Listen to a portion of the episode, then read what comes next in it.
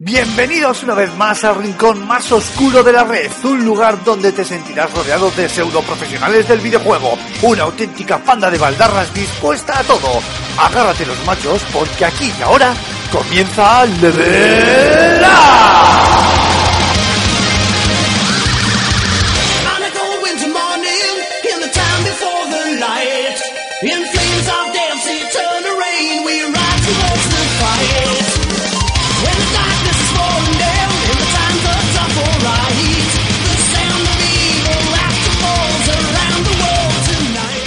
Muy buenas amigas y amigos, bienvenidos al podcast de Level Up, eh, ya sabéis, el programa de videojuegos que grabamos en FS Gamer.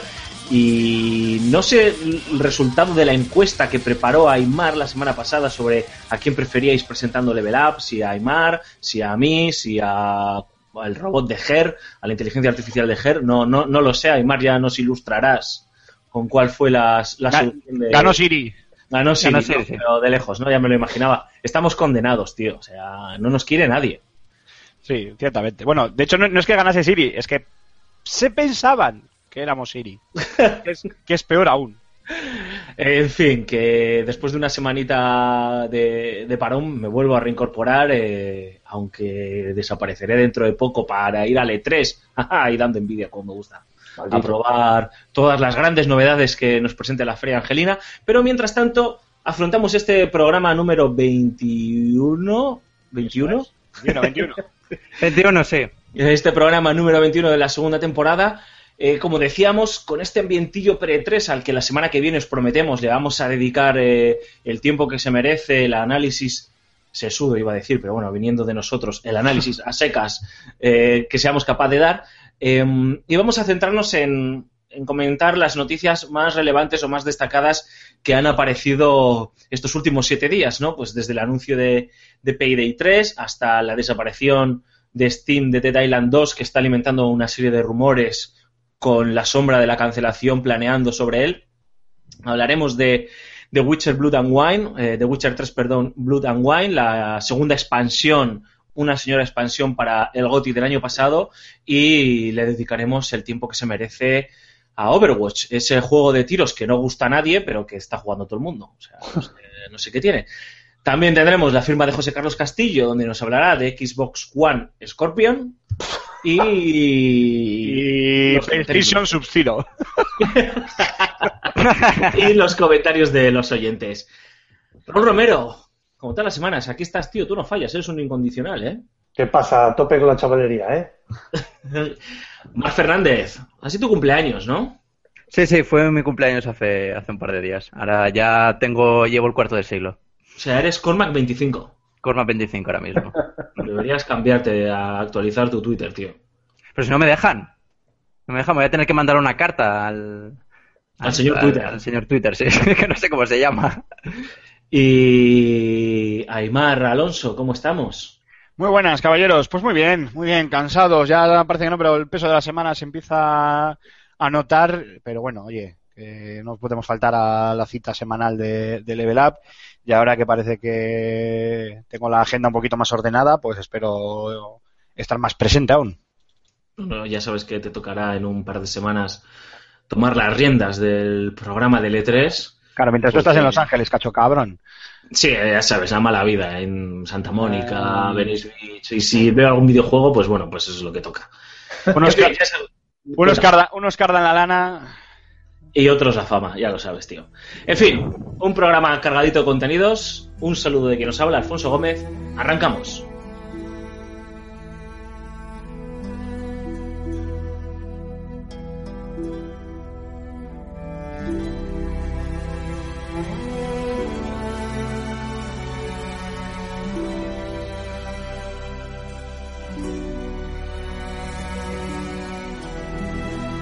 Bueno, estos días previos al, al E3, como siempre, eh, son bastante tranquilos, no hay grandísimas novedades. Es cierto que las compañías eh, poquito a poco empezarán a ir filtrando eh, la información que consideren oportuna y con un poco de mala suerte, porque en mi opinión lo considero bastante mala suerte, se acabará filtrando alguno de los grandes bombazos que nos tendrán eh, deparadas las, las grandes eh, para, para el E3. Crucemos los dedos y esperemos que no pase. Pero mientras tanto, pues la industria del videojuego sigue avanzando, ¿no? Desde los lanzamientos que, co- que comentaremos dentro de unos minutitos a algunas de las noticias que protagonizan la sección de las noticias de esta semana en, en Level Up. Y una de las que más nos ha llamado la atención eh, ha sido el anuncio, así por sorpresa, de la noche a la mañana de, de Payday 3. Y es que eh, Starbreeze, el el estudio sueco, ha anunciado que han pagado la friolera de 30 milloncejos de dólares para hacerse con, Con lo que ponemos de derechos- para tomar un, aquí Sí, por caldería, caldería. Efectivamente, cada vez que quedamos por aquí por Bilbo, pues eso, ¿no? A ver qué tenemos, venga, 30 milloncejos. Va, no nos da ni para ni para dos potes, ¿no? Pero bueno, pues lo mismo, ¿no? Nuestros primos lejanos de Suecia han comprado por 30 millones los derechos sobre la franquicia. Sí que es cierto que eh, 505 Games, que son los distribuidores, eh, se han reservado una serie de prebendas, eh, de tal modo que en el momento en el que mm, eh, Starbreeze recupere los 30 millones que han puesto para, para comprar la franquicia, eh, 505 Games empezará a facturar o a cobrar royalties, ¿no? Hasta una cantidad de 40 millones de dólares. Creo, ¿eh? Haber, haber entendido si, si mal no me acuerdo. Madre mía. Y otra noticia interesante es que si todavía hay gente que sigue jugando a Payday 2, eso ahora nos lo dirá Aymar, que sé que estás muy atrapado, has estado muy atrapado a este juego, eh, no van a estar desangelados, eh, porque Starbreeze se ha comprometido a que durante los próximos 18 meses van a seguir actualizando este Payday 2. Um, mm, sabemos que no es el, gran bombazo del año, que no es la gran noticia que estamos todo el mundo esperando, pero, pero bueno, ha sido una de las grandes noticias de esta semana. Eh, Aymar, te, te cedo la palabra eh, porque sé que al 2 le tuviste bastante cariño en su momento, eh, metiste muchísimas, muchísimas horas y es de esos juegos que, que son como desengrasantes, ¿no? Que están ahí, que no, que no ocuparán nunca un rincón en tu oscuro corazón, pero sí en tu memoria. Qué bonito me ha quedado. Perfecto, vamos, estoy, estoy soltando una lagrimilla, aunque no me veas. bueno, vamos, vamos a empezar por, como decía Jack el destripador, vayamos por partes. Eh, cuando eh, a mí la noticia me ha pillado, vosotros lo sabéis, de sorpresa también. Cuando lo hemos metido en el guion, yo bueno, me, me he vuelto todo loco porque no, no sabía lo del anuncio de, de- del Payday 3. Eh, eh, y claro, tampoco sabía que era esta, el estudios Starbreeze los que habían eh, comprado la franquicia o habían licenciado el juego, como quieras eh, decirlo, por esos 30 milloncejos de dólares de, de nada. Eh, claro, a mí me sonaba mucho esto de Starbreeze y digo, coño, ¿cómo me suenan esta gente? Claro, luego mientras tú soltabas tu speech me, he estado, me ha dado por mirar y digo, claro, como para que no me suenen. Eh, para aquellos que no lo sepan, Starbreeze son un estudio, para mí más que consagrado, y muy especialistas en títulos de estos que, como tú bien has dicho, Alfonso, no son mega bombazos, pero siempre acaban dejando un buen sabor de boca. Por poner algunos ejemplos, por ejemplo está el de las crónicas de Riddick, Assault of Dark, Mm. Ade- Dark, Dark Athena, perdón, El de enclave, Darknex, el enclave también. El enclave, eh, sí. también Brothers, eh, A Tale of Two Sons, Sí, y sí. el Syndicate, el famoso Syndicate, el remake, bueno, el- esa especie de remake reboot de- del Syndicate de los 90 reconvertido en, en First Person Shooter, que a mí me encantó. Yo no sé, hace mucho que, que hablamos de aquel, de aquel juego, eh, no deja de ser un shooter al uso con ciertos toques, pero que me encantaba, además con una con una banda sonora, ay, no recuerdo ahora del el grupo, pero bueno, brutalísimo. Y bueno, pues eso, una gente muy especialista en, en títulos, pues eso, de, de mitad de la tabla, ¿no? Si eh, hablamos en términos futbolísticos, Sí. pero de estos que, que suelen dejar un buen, un buen pozo. Y centrándonos ya en lo que es el, el Payday 2, que es al que yo le metí más horas, tengo que decir que como título cooperativo era una auténtica maravilla. Eh, para aquellos que no conozcan la, franqui- la franquicia, Payday de Haste, de Haste y Payday 2, básicamente se trataba de tú con tus colegas eh, atracar bancos.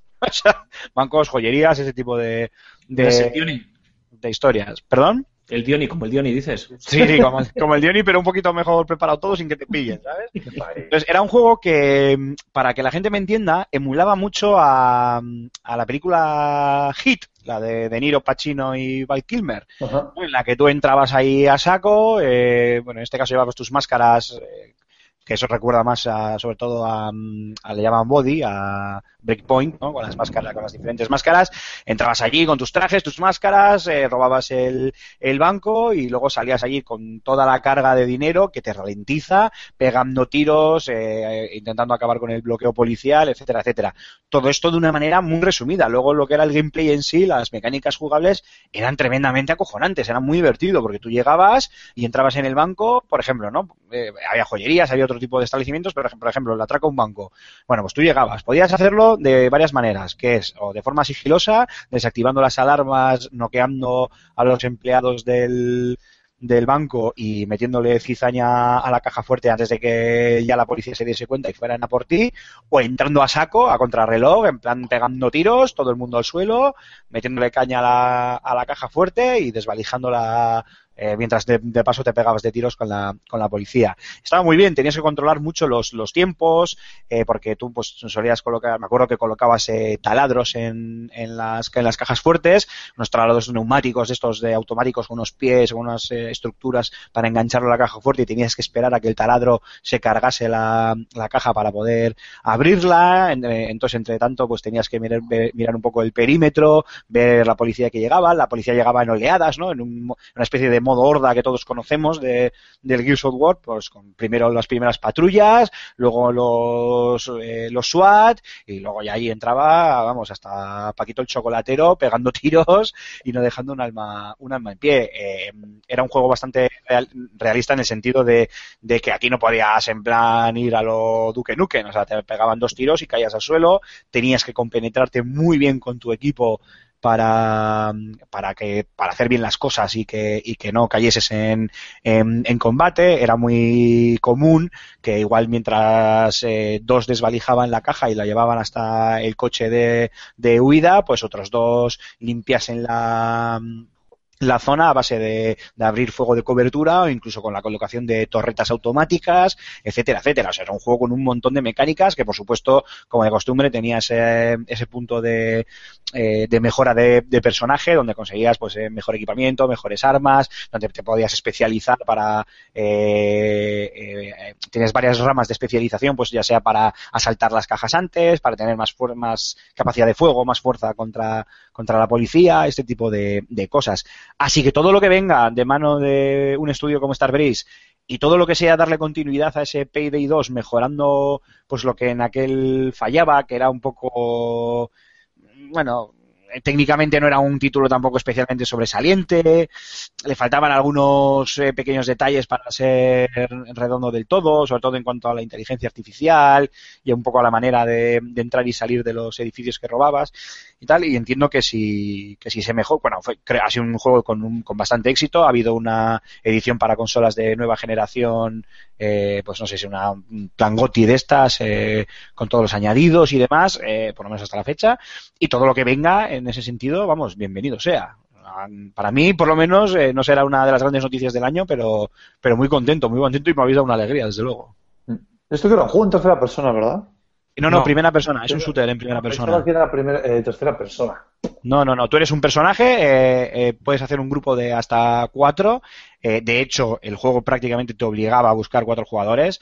Yo jugaba con un amigo, pero normalmente siempre nos enganchábamos con dos guiris y jugábamos, e intentábamos jugar bien compenetrados los cuatro, porque como dejases que la inteligencia artificial del juego manejase algún personaje de los de tu equipo, date por jodido. O sea, no te pasabas la misión ni para Dios. Luego, obviamente, las misiones eran progresivas. Eh, tú tenías una especie de, de piso franco donde guardar el botín, por decirlo de alguna manera, y se iban como activando contratos eh, que tú ibas aceptando y esos contratos iban todos, me- claro, cuanto más difícil, más premio te llevabas, pero iban efectivamente en una escala de, de- dificultad. Creo que era por estrellas, si no recuerdo mal. Una estrella, dos estrellas, tres estrellas. Y había algunas misiones que, vamos, de, de una estrella igual hasta te las podías hacer tú solo porque era una tontería, saltar una joyería y salir de ahí corriendo. Pero una de tres estrellas, un banco con una caja fuerte de doble cierre de seguridad que tenías que reventar de medio a saber qué manera y tal, o ibas compenetrado con tu equipo en cooperativo, o no hay tu tía. Para hacer un símil y que la gente se haga una idea de lo que podría ofrecer o pu- puede ofrecer Payday, bueno, ofrece Payday 2 y podría ofrecer Payday 3, eh, sería algo así como el Rainbow Six Siege, pero nosotros siendo los malos. Esa sería la, la descripción. Y luego me imagino que el botín que capturara, ese- que capturarais eh, lo repartiríais entre la banda y gestionarías y comprarías nuevas armas, etcétera. Sí, bueno, era un sistema muy sencillo, ¿eh? Más, básicamente pues, para la mejora del equipo y para la gestión del árbol de, de habilidades. Eh, lo del piso franco era más eh, anecdótico que otra cosa. Sí que recuerdo, haciendo memoria, porque ya hace tiempo que no que no juego al Payday 2, bueno, de hecho con el cambio generacional dejé de jugar porque el colega con el que jugaba se me quedó en, en 360, que era la plataforma en la que jugábamos, y ya nunca más volvimos a, a coincidir. Eh, pero creo que recordar que tenías eh, algunas eh, como zonas para desbloquear, pero tipo tipo logro y tal eh, dentro del piso franco, o sea, para verlo y poco más. Y, y ya está, ¿eh? o sea, no, no tenía en ese sentido, pues mira, dándole un poco más de profundidad a eso en el Payday 3, pues mira, no estaría, no estaría nada mal. No estaría nada, nada mal. Bueno, a ver si enseñan algo en el E3, ¿no? Aprovechando un poco la, Sí, señor. la, la coyuntura, pues algún tráiler, algún gameplay o algo, estoy seguro, ¿eh? estoy seguro que algo, que algo enseñarán. Lo que no hay es una fecha todavía, ¿eh? o sea, que me imagino que para este año no, y supongo que ya, pues, eh, el año que viene, 2017, con la calma, pues, eh, poder disfrutarlo, ¿no? Así que, oye, apuntarlo en mi lista. Ade- además, ha sido uno de los títulos que, al menos en PC, se ha mantenido mm, en largas temporadas, mm, muy en los más jugados de, de Steam y demás. O sea que el juego tiene una muy buena comunidad detrás y yo creo que sacarlo eh, Gusta, en un gusta E3 mucho y demás, sí, es, es apuesta segura. Y ahora mismo seguro que va a volver a, lo- a los primeros puestos con el tema de, de la eliminación de los micropagos, que creo que es algo importante. Sí, no sé si también. Hubo, hubo polémica con, con ese tema, que dijeron al principio que no los iban a, no, no iban a hacer ningún ningún modelo de negocio así y al final lo llevaron a cabo, ahora, ahora los quitan, o sea, yo creo que, que, que la gente va, va, va a estar contenta. Bueno, y si hay un juego que nos, nos tiene contentos, que es este Payday 3, nos vamos a uno que no tiene muy buena pinta, la verdad. Eh, y es este Dead Island 2. Y es que eh, usuarios de NeoGAF esta semana han descubierto, eh, fijaos también la gente, como es, pero bueno, ha descubierto que el juego ha desaparecido de la biblioteca, pero luego trasteando y demás, sigue existiendo en la base de datos de Steam. Entonces, pues ya, ya sabéis, empiezan lo- los rumores, ¿no? Eh, sobre todo, planea mucho el rumor de, de cancelación. Si recordáis, el estudio que en un principio se estaba encargando del desarrollo de esta segunda entrega de The Li- de The Island era la gente de Jagger Entertainment, que eran los creadores de, Spec Ops The Line, ¿no? de, de Spec Ops The Line, efectivamente. Era grande. Y bueno, pues parece ser que Deep Silver no estaba muy contento con la deriva que estaba tomando el, juego y decidieron fulminarse al estudio alemán y le pasaron el testigo a la gente de Sumo Digital. Eh, eh, hasta hoy no se ha sabido más. Sí que es cierto que, que como todo, se oían cosillas como que Deep Silver no estaba muy contento en general con no solo con el trabajo de Sumo Digital, que me imagino que tampoco es que pudiesen hacer mucho, eh, porque llevaban unos meses con, con el juego entre las manos, eh, pero en general con, con el estado del juego, ¿no? Con lo que se había, con lo que había dejado Jagger y, y demás. Y, y claro, ahora de repente eh, unos usuarios descubren que Steam ha fulminado el, el- lo que es el juego de la biblioteca, de la búsqueda de, de cualquier usuario para realizar una pre-reserva y demás, eh, pues ha terminado de, de- de hacer saltar las alarmas.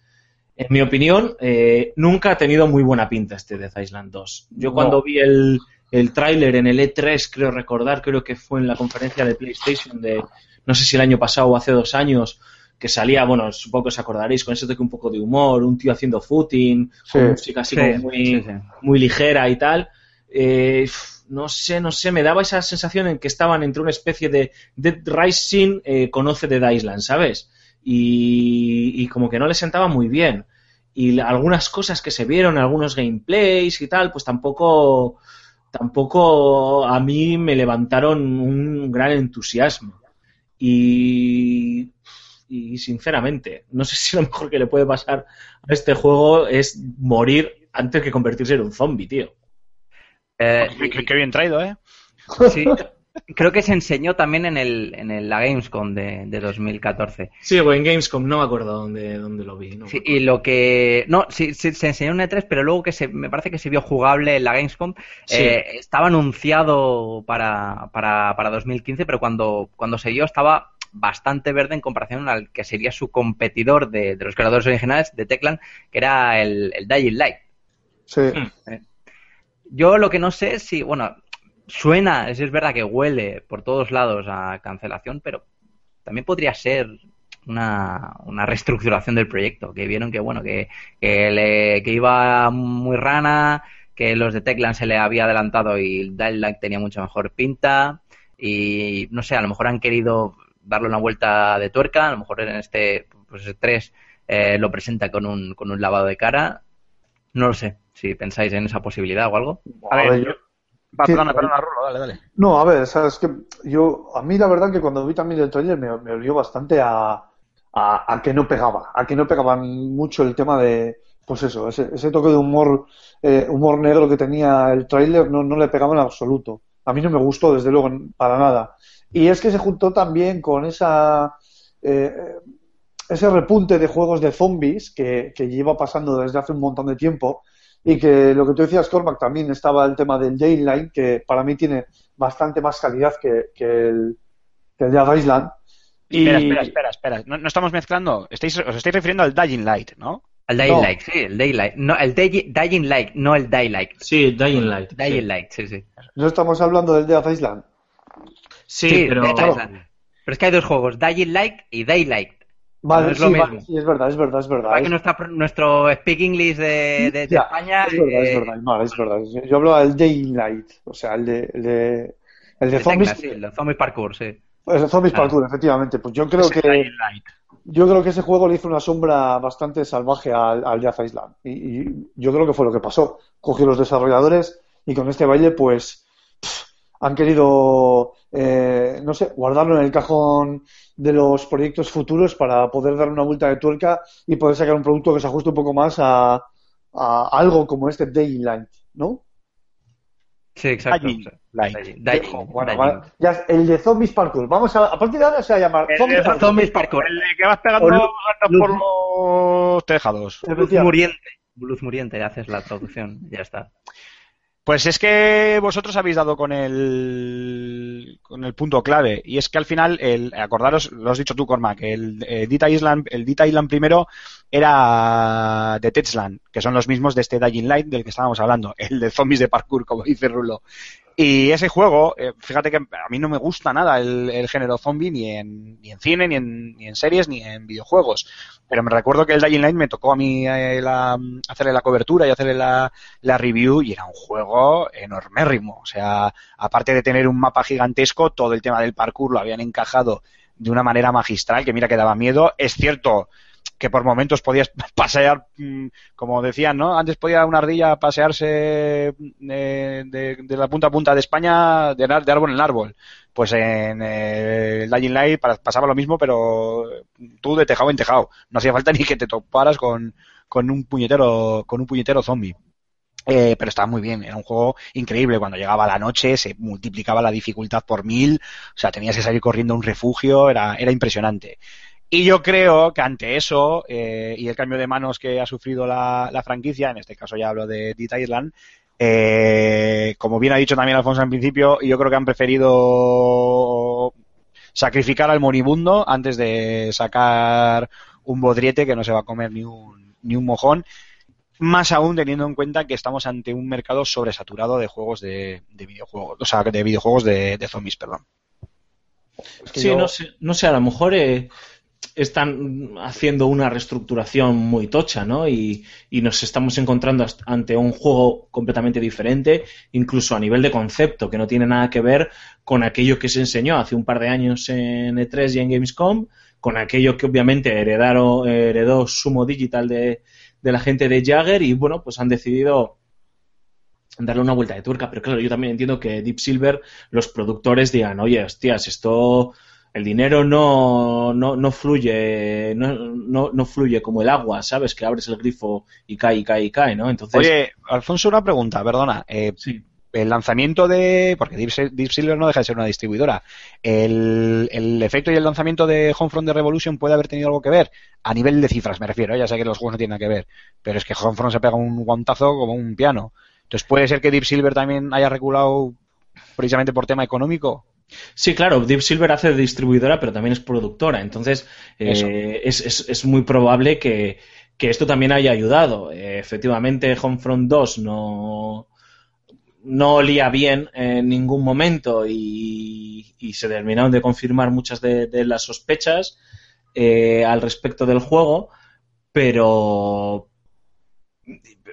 Y, y- y esto ha podido hacer probablemente que, que Deep Silver esté con, con las orejas tiesas, ¿no? Pero claro, es que son dos años de desarrollo y, hostias, tirar a la basura dos años de trabajo y todo ese dinero invertido, pues bueno, a lo mejor lo prefieres, ¿no? Ya, has ya tienes tu imagen, entre comillas, tocada y dices, no voy a terminar. O no voy a quemar una franquicia como The Island, porque en cierta medida es una franquicia relativamente querida por los amantes del género zombie. O sea, no fue un mal juego el de Island. Y hace poco han sacado la Complete Edition, o no sé qué historias han sacado. Sí, ahora mismo, ahora mismo, ahora mismo acaban de sacar tanto del Dead Island como del Dead Island Riptide, acaban de sacar eh, las eh, La Complete Edition está, sí. ¿no? Sí, bueno, una cosa de estas, porque además me acuerdo que Antonio se puso en contacto conmigo eh, acordándose de mm, las Definitive Edition. La Definitive Collection, eso. Ese es el nombre. A ver, el juego tiene su Definitive Edition. El juego Tanto tiene de- nicho. Tanto de uno como de como de otro. Y eh, eh, Antonio se acordaba de que al Riptide le- también le di yo, que no sé qué cojones me pasáis a mí los juegos de zombies cuando no me gustan, pero bueno, hacéis- queréis, queréis que lo pase mal. Eh, y me acuerdo que se puso en contacto porque efectivamente los, los medios estaban poniendo, vamos, los medios, perdón, la distribuidora se estaba poniendo en contacto con los medios para pues para avisar de que estaban mandando estas Definitive Edition de, de los dos primeros ¿Te lo vas a comer ahora también? Eh, Claro. Sí, sí, sí. Lo que pasa es que no sé cuál es el que me, me- pues cuando no sé cuál llega y cuál es el que me va a pasar este Antonio. Yo en su día eh, jugué al Riptide que estaba muy bien, ese me gustó mucho las cosas como como son. eh, como juego, ¿eh? o sea, intentando ser objetivo dentro de mi propia subjetividad, intentando ser objetivo y que no me gusten los zombies, eh, a mí el Riptide me pareció, hostia, cuanto menos juego. curioso, estaba un, un buen juego y no sé si el que me harán llegar será el primero, o el, o el Riptide, pero ya, ya habiendo jugado el Riptide, pues casi prefiero, oye, que me, que me den el Dead Island Definitive Edition y así, mira, tengo ya el, el primero para hacerme ya una idea global de, la, de toda la saga en sí, ¿no? De los dos títulos. Sí, no sé, a ver, yo creo que entonces puede que los tiros vayan por ahí. Es una, es una franquicia que, que a Deep Silver no le ha ido mal. eh, acordaos la expectación que levantaron con, con el primero, con aquel tráiler además que era bastante espectacular, con aquella música entre melancólica y demás. Marcha atrás, sí. Marcha marcha atrás, atrás y marcha adelante a la vez. muy sí. guapo, ganó, ganó muchos premios ese tráiler, de hecho, en diferentes eventos y festivales. Y, y luego el juego eh, pues eh, cumplió las expectativas. Entonces, claro, cuando tienes una saga, una franquicia tan interesante entre las manos, eh, lanzar un producto que te la puede quemar, eh, pues es bastante peligroso. Y es algo que a lo mejor, pues mira, no había caído en eso. A lo mejor mm, Deep Silver ha dicho, hostias, ya hemos quemado Homefront, que no tiene nada que ver eh, la franquicia con, con Dead Island, pero bueno, era una franquicia interesante. No vamos a terminar de liarla con esta. Y vamos a tomarnos nuestro tiempo, o cancelamos el juego, o vete a saber qué, ¿no? Yo, Pues- lo- yo lo veo, Vamos. yo lo veo. El, Sí, yo Dead Island, el Dead Island 2 va a llegar, pero ya en vez de zombies van a ser dinosaurios. Efectivamente, es que es- los dinosaurios son los siguientes zombies. Sí, No, ya- eso- pero si para, para eso ya tienen al, a- al Ark, eh, que está en Steam, que lo estaba, lo estaba petando. Sí, Yo claro, creo pues, que. Para sí. zombies ya tienes cualquier otro, cualquiera de los otros 18.000 títulos de zombies que tienes en el mercado. Va a tener estética Minecraft, que no tenéis ni idea, joder. Yo, yo creo que, pues fíjate, yo por ejemplo no estoy de acuerdo con Raúl con el tema de, con el tema sea. del humor, con el tema del humor que. ¿Estás que de coña? este- A, a mí ese, ese rollo me saca del juego. Pero ¿sabes qué pasa? ¿Sabes qué pasa? Que el primero la cagó en, en una cosa. Eh, la cagó en que se presentó, e incluso ya no solo con el tráiler dramático, sino en el juego se, se presentaba, se presentaba con una, una premisa bastante seria, bastante dramática, y luego tú en el juego no, no te sentías de, de ninguna manera que estás en un título serio. O sea, Se, se intentaba tomar tanto en serio, pero eh, resultaba cachondeo puro llevar a una señora con tacones pegando taconazos y machetazos a los zombies eh, nada más empezar eh, a lo loco. Sí. O sea, es que era un juego para jugar en cachondeo. Eh, Sí, sí, tú sí. no te lo podías tomar en serio. Y el multijugador cooperativo, ese tan fantástico que tenía, no ayudaba en nada. Así que yo creo que se lo lleven por el tema de que diga, hostia, pues venga, no nos vamos a dejar de tomarnos en serio porque estamos haciendo un poco el ridículo. Eh, mm, de llevarlo por el tema cachondeo, yo creo que mm, era, era algo acertado. Eh, Poncho, Dime. no, no, es, no escupas hacia arriba, a ver si te va a caer en la cara. ¿Por qué? ¿Por qué? Busca en Google Dead Island Retro Revenge, a ver qué te sale. Eh, ¿Qué has, dicho tú, eh, que, has dicho tú que va a tener estética Minecraft? No la tiene, pero busca. Y esto es, esto es de Deep Silver. eh, el juego ha salido hoy, día de grabación de, del podcast, 1 de, de junio, junto con el resto de las ediciones eh, definitivas de, de, Ya lo estoy de viendo. Ah, sí, el, el Reto Revenge y el Riptide y el original. Eso es. Eso, Madre claro. mía, madre mía. Yo es que. Madre mía. Es imposible tomarse este juego en serio, por Dios. Totalmente. bueno, sin más, solo ese comentario. Bueno, en fin, que, que, tiene, que tiene mala pinta, por lo menos la continuación, la, la recepción inmediata, yo creo, de esta segunda entrega. ¿eh? Yo me inclino a lo que hemos comentado, que, que se lo esté repensando muy bien Deep Silver, le esté dando incluso margen de maniobra a Sumo Digital para que asuma todo el control creativo y vengan con otra nueva idea y, y a ver qué pasa. Sería una pena, ¿eh? Yo tengo que decir que tampoco, al igual que Payday, tampoco es que levante, me levante grandes pasiones, pero sí que conozco mucha gente, incluso tú, Rulo, que disfrutasteis con... Rulo, ¿no? Malditos. Eh, que disfrutaste con, con este juego. Entonces, pues bueno, oye. Y A sí ver. que los zombies, los zombies gustan a mucha gente, ¿no? Sí, Una- sí, Una pequeña apreciación, eh, Poncho. Eh, eh, una de las grandes eh, críticas que yo creo que todos hemos coincidido hacia Homefront the Revolution, que si te fijas ha tenido, eh, tiene en su desarrollo ciertas similitudes con este Dead Island 2, eh, es que el hecho de que haya pasado entre tantas manos, es verdad que lo de que lo de Homefront ha sido un poco más caótico, pero que haya pasado eh, entre tantas manos para acabar para, para acabar en las manos, valga la redundancia, de los británicos Dambuster Studios, le ha, le ha penalizado mucho. Y muchos críticos hemos coincidido en que unos cuantos mesecitos más de desarrollo no le hubieran venido nada mal al juego. Así que yo me creo que Deep Silver, viendo, visto lo visto, diga, coño, pues a estos de Sumo Digital vamos a darles más tiempo y lo que dices tú, pues oye, una idea nueva, un, nuevo enfoque para el juego o simplemente un desarrollo mejor para pulirlo, no lo sé, pero me lo creo, o sea, y, me concordaría con, con, lo que está pasando con, con, los, los últimos juegos de Deep Silver. Hmm, Sí, sí. Eh, puede ser. En fin, que tocará esperar a ver cuáles son los, los próximos movimientos y bueno, esperemos que, el juego pues no, se cancele. Si os parece, chicos, eh, hacemos una pequeña pausa musical, mm, tomamos aire porque ya de aquí casi casi que no vamos a parar. Vamos a hablar un ratito de, de Witcher 3 Blood and Wine y después, lo prometido es deuda, Overwatch. Eh, Raúl y yo nos iremos de aquí y ya volveremos la semana que viene. Ya no, sí. no, yo, ta- yo también me voy, se queda Corma, porque a ver quién, le- aquí- a ver, a ver Oye. quién le para. Bueno, pues, eh. Me dejáis y llamo a unos colegas y tal, para, para no O quedarme sea, solo.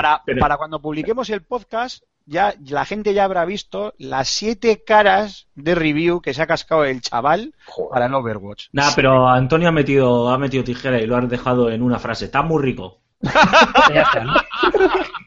Me encanta, me encanta.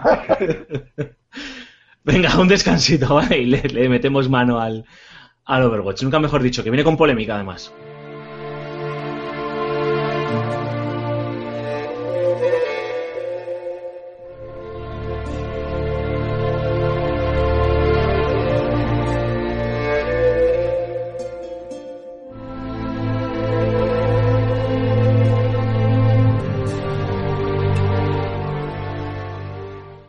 Bueno, pues eh, seguimos aquí en el programa número 21. Jo, Vaya cacao que tengo porque estaba apuntado programa número 20, se me va a la cabeza. Programa número 21 de la segunda temporada de, de Level Up. ¿Quién nos lo iba a decir, Aymar, aquella vez que decidimos que retomábamos esto, que íbamos a hacer tantos programas, eh? Ya te digo. Macho. Ya te digo. O sea, yo creo que nadie daba un duro por, No, ni yo por tampoco. nosotros. Ni, ni yo. El, el único que daba un duro era yo. Porque si, no, porque si no, no me hubiera comprometido. Y vale que me estoy tirando flores a mí mismo, pero a la hora vez que puedo, lo hago. Yo ya sabéis que otra cosa no, pero si me comprometo, macho... Si vamos a empezar a pagarte con galletas de, de chocolate. Cacahuetes, ya- cacahuetes. No, no, le mandáis juegos de zombie y ya está. Y, y Musous. Musos, sí, Y Musous. sí, sí. Es que lo tiene todo. Madre mía. Es tan bueno que analiza los museos viendo la carátula solo. Cállate, cállate, Raúl, que el otro día me acordé de ti. El otro día no, hoy no sé cuándo ha sido. Qué raro. ¿Con qué, con qué juego? Ah, con el de las tortugas ninja, que eh, de hecho hemos hecho un artículo en. Sí, yo no podía matar, o sea que- Ya lo diré, en FS Gamer, eh, hablando de, de Platinum y de. Y de Sí. ¿Qué es de la, de caída del Imperio Romano, que ha sido Platinum. Uh, Eh, y me ha hecho mucha gracia porque leyendo, creo que eran alguna review en Metacritic, decían que para analizar el juego y para saber lo que da, lo que lo que ofrece y demás, con haber visto un vídeo en YouTube hubiera, hubiera bastado. Y digo, coño, esto lo ha escrito Raúl Fijo. Tiene la review. Jo, pero ahora, ahora mira, ya, ya que hemos abierto el KitKat, eh, vamos a aprovechar porque sí que conozco bastantes personas que se han llevado una decepción bastante profunda con el juego. Y A mí yo, me, me habéis, me habéis ahorrado un dinero porque me lo iba a comprar, ¿eh? yo también, tío. O sea, a ver, Yo no voy, a, no decir que me decepcioné, que me he decepcionado hasta niveles insospechados. Eh, bastante tenía con la putada que me ha pasado con The Witcher 3, que ahora comentaremos y eso, Raúl, cuando hablemos de Blood and Wine. Eh, pero pero no me esperaba este desastre. O sea, viniendo de, de Platinum, que venía de hacer el juego de Transformers bastante competente, todo hay que decirlo, pues yo me imaginaba que, vale, no van a poner todo su esfuerzo y todo su genio creativo, eh, como pueden hacer a lo mejor con los, con los Bayonetta, por, por citar alguno de sus, de sus grandes juegos, o. eh, ah, joder, lo tengo en la punta de la lengua, ya me saldrá otro. eh, ot- otro de estos juegos de, de Platinum propios. El. Eh, eh, eh, sí, no, pero eso era también otra licencia. Joder, ya me saldrá el otro. Bah, luego me saldrá cuando estemos hablando de otro juego. Eh, sí que esperaba que hiciesen algo, algo un poquito más, más, más a la altura, tío. Y es que aquí se ha visto que... Mad World, Bayonetta, Vanquish, Anarchy Reigns. Banquist, Banquist. Vale. Ah, el banco, sí. Ese juego que duraba tres horas. sí. Sí, duraba tres horas, tío, pero hostias, era bastante... Es porque ibas muy rápido. Y, y yo no me esperaba esto. Yo quiero pensar que, que se debe a, a la cercanía del estreno de la segunda Claro. película de las Tortugas Ninja Claro, y, y Activision ha dicho, eh, chavales, venga, rápido, rápido, rápido, rápido, que tenemos que aprovechar el rebufo de, de la que película para, para vender todo lo que podamos y les ha salido un castañón infame. desde un tiempo a esta parte parece que Platinum Games solo se dedica a hacer juegos de serie B. No, pero hostias, a ver, juegos de serie B, tío. El, Oye, pero tiene el Skybound ahí para 2017 que, Que lo digo- palmas. Que lo digo desde el, desde el, desde el buen punto de vista. O sea, quiero decir. Desde cariño, desde cariño. A mí No. el Transformers me pareció un juego de serie B, sin embargo, de bajo presupuesto, pero bastante potable para lo que podía haber sido. Joder, que veníamos de unas mierdas de juegos de Transformer infumables, tío. De aquellos de Blue Moon, creo que se llamaba el estudio, que eran infames. O sea, no sé ni cómo les habían dado Sí. la licencia para desarrollar eso, tío. Salvo el War for Cybertron, que ese fue el último gran juego bueno de, de bueno. Transformers, eh, los demás han sido auténtica bazofia. Y yo cuando sacaron este juego Transformers se me abrió el culo. Dije, muy encima Platinum Games. Y oye, dentro de lo que, de lo que es eh, el juego y la licencia, eh, tiene detalles como las voces originales o las músicas que, joder, que para cualquier mitómano de, de Transformers, pues es de agradecer. Y cuando han tocado una franquicia como las Tortugas Ninja, que para todos los que tengamos 30 años para arriba, pues eh, les brillan los ojitos. Es cuando te pone- Claro, te- cuando te ponías al frente de esta máquina con cuatro sticks para jugar con cada uno de los cuatro personajes, pues claro, te tocan las tortugas ninja, te hacen esto y dices tú, ¿the fuck? Sí, sí, a ver, yo creo que esto es un tropezón muy serio para Platinum, porque Platinum, una de las imágenes que estaba vendiendo al exterior, sobre todo en Occidente, era un estudio que podía encargarse de múltiples desarrollos, porque bueno, eh, no son un estudio muy amplio, pero sí lo suficientemente grande como para afrontar diferentes desarrollos de diferente envergadura y sobre todo aceptando lo que se dice en las propias licencias, ¿no? Es decir, oye, mira, tío, eh, licenciame esto, yo me encargo de hacer el desarrollo y estaban haciendo cosas, pues lo que tú dices, tío, a lo mejor eh, no tanto serie B como lo que decía Aymar de un Payday, ¿no? De mitad de la tabla. Un juego que está ahí, tío, que es para fans, que es, es para, para nicho y que, y, que, y que al fan le va a satisfacer eh, sus demandas, porque va a cumplir con los cánones, por así decirlo, y a alguien que a lo mejor se acerca y lo juega. Yo no soy, yo lo admito, no soy muy fan de Transformers, ¿no? Pero oye, pude probar el juego de Transformers de Platinum Game y dije, hostias, tío, eh, esto no, no, es, no está malote. Pero claro, o sea, ves, ves la mierda esta que han hecho con las tortugas ninja y, y- y es un problema para Platinum, ¿eh? O sea, es un problema bastante importante. ¿eh? Oye, ¿y no Porque es puede ser, problema En serio, ¿eh?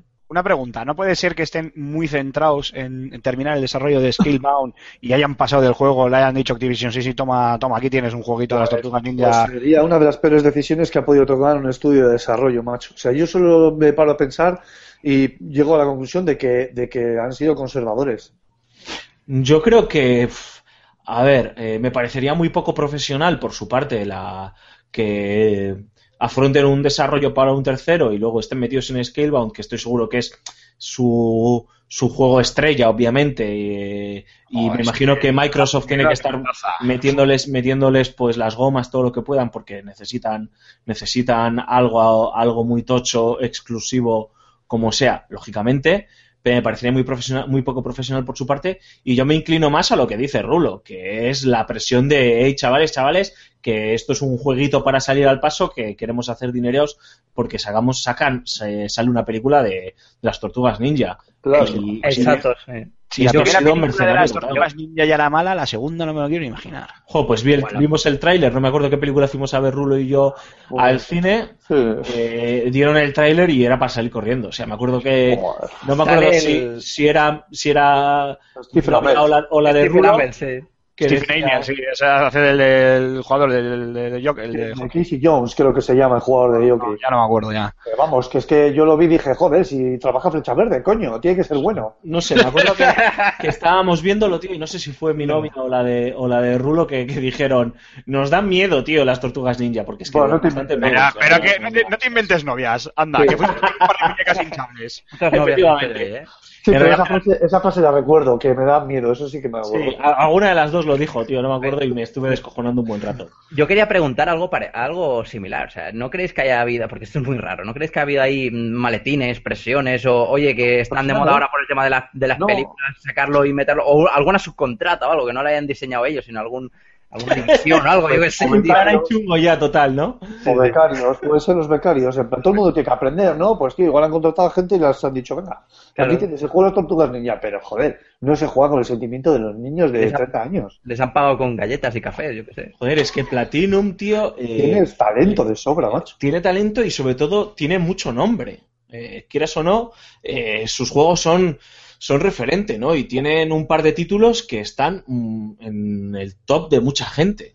Y, y claro, eh, entiendo- entendemos todos que el...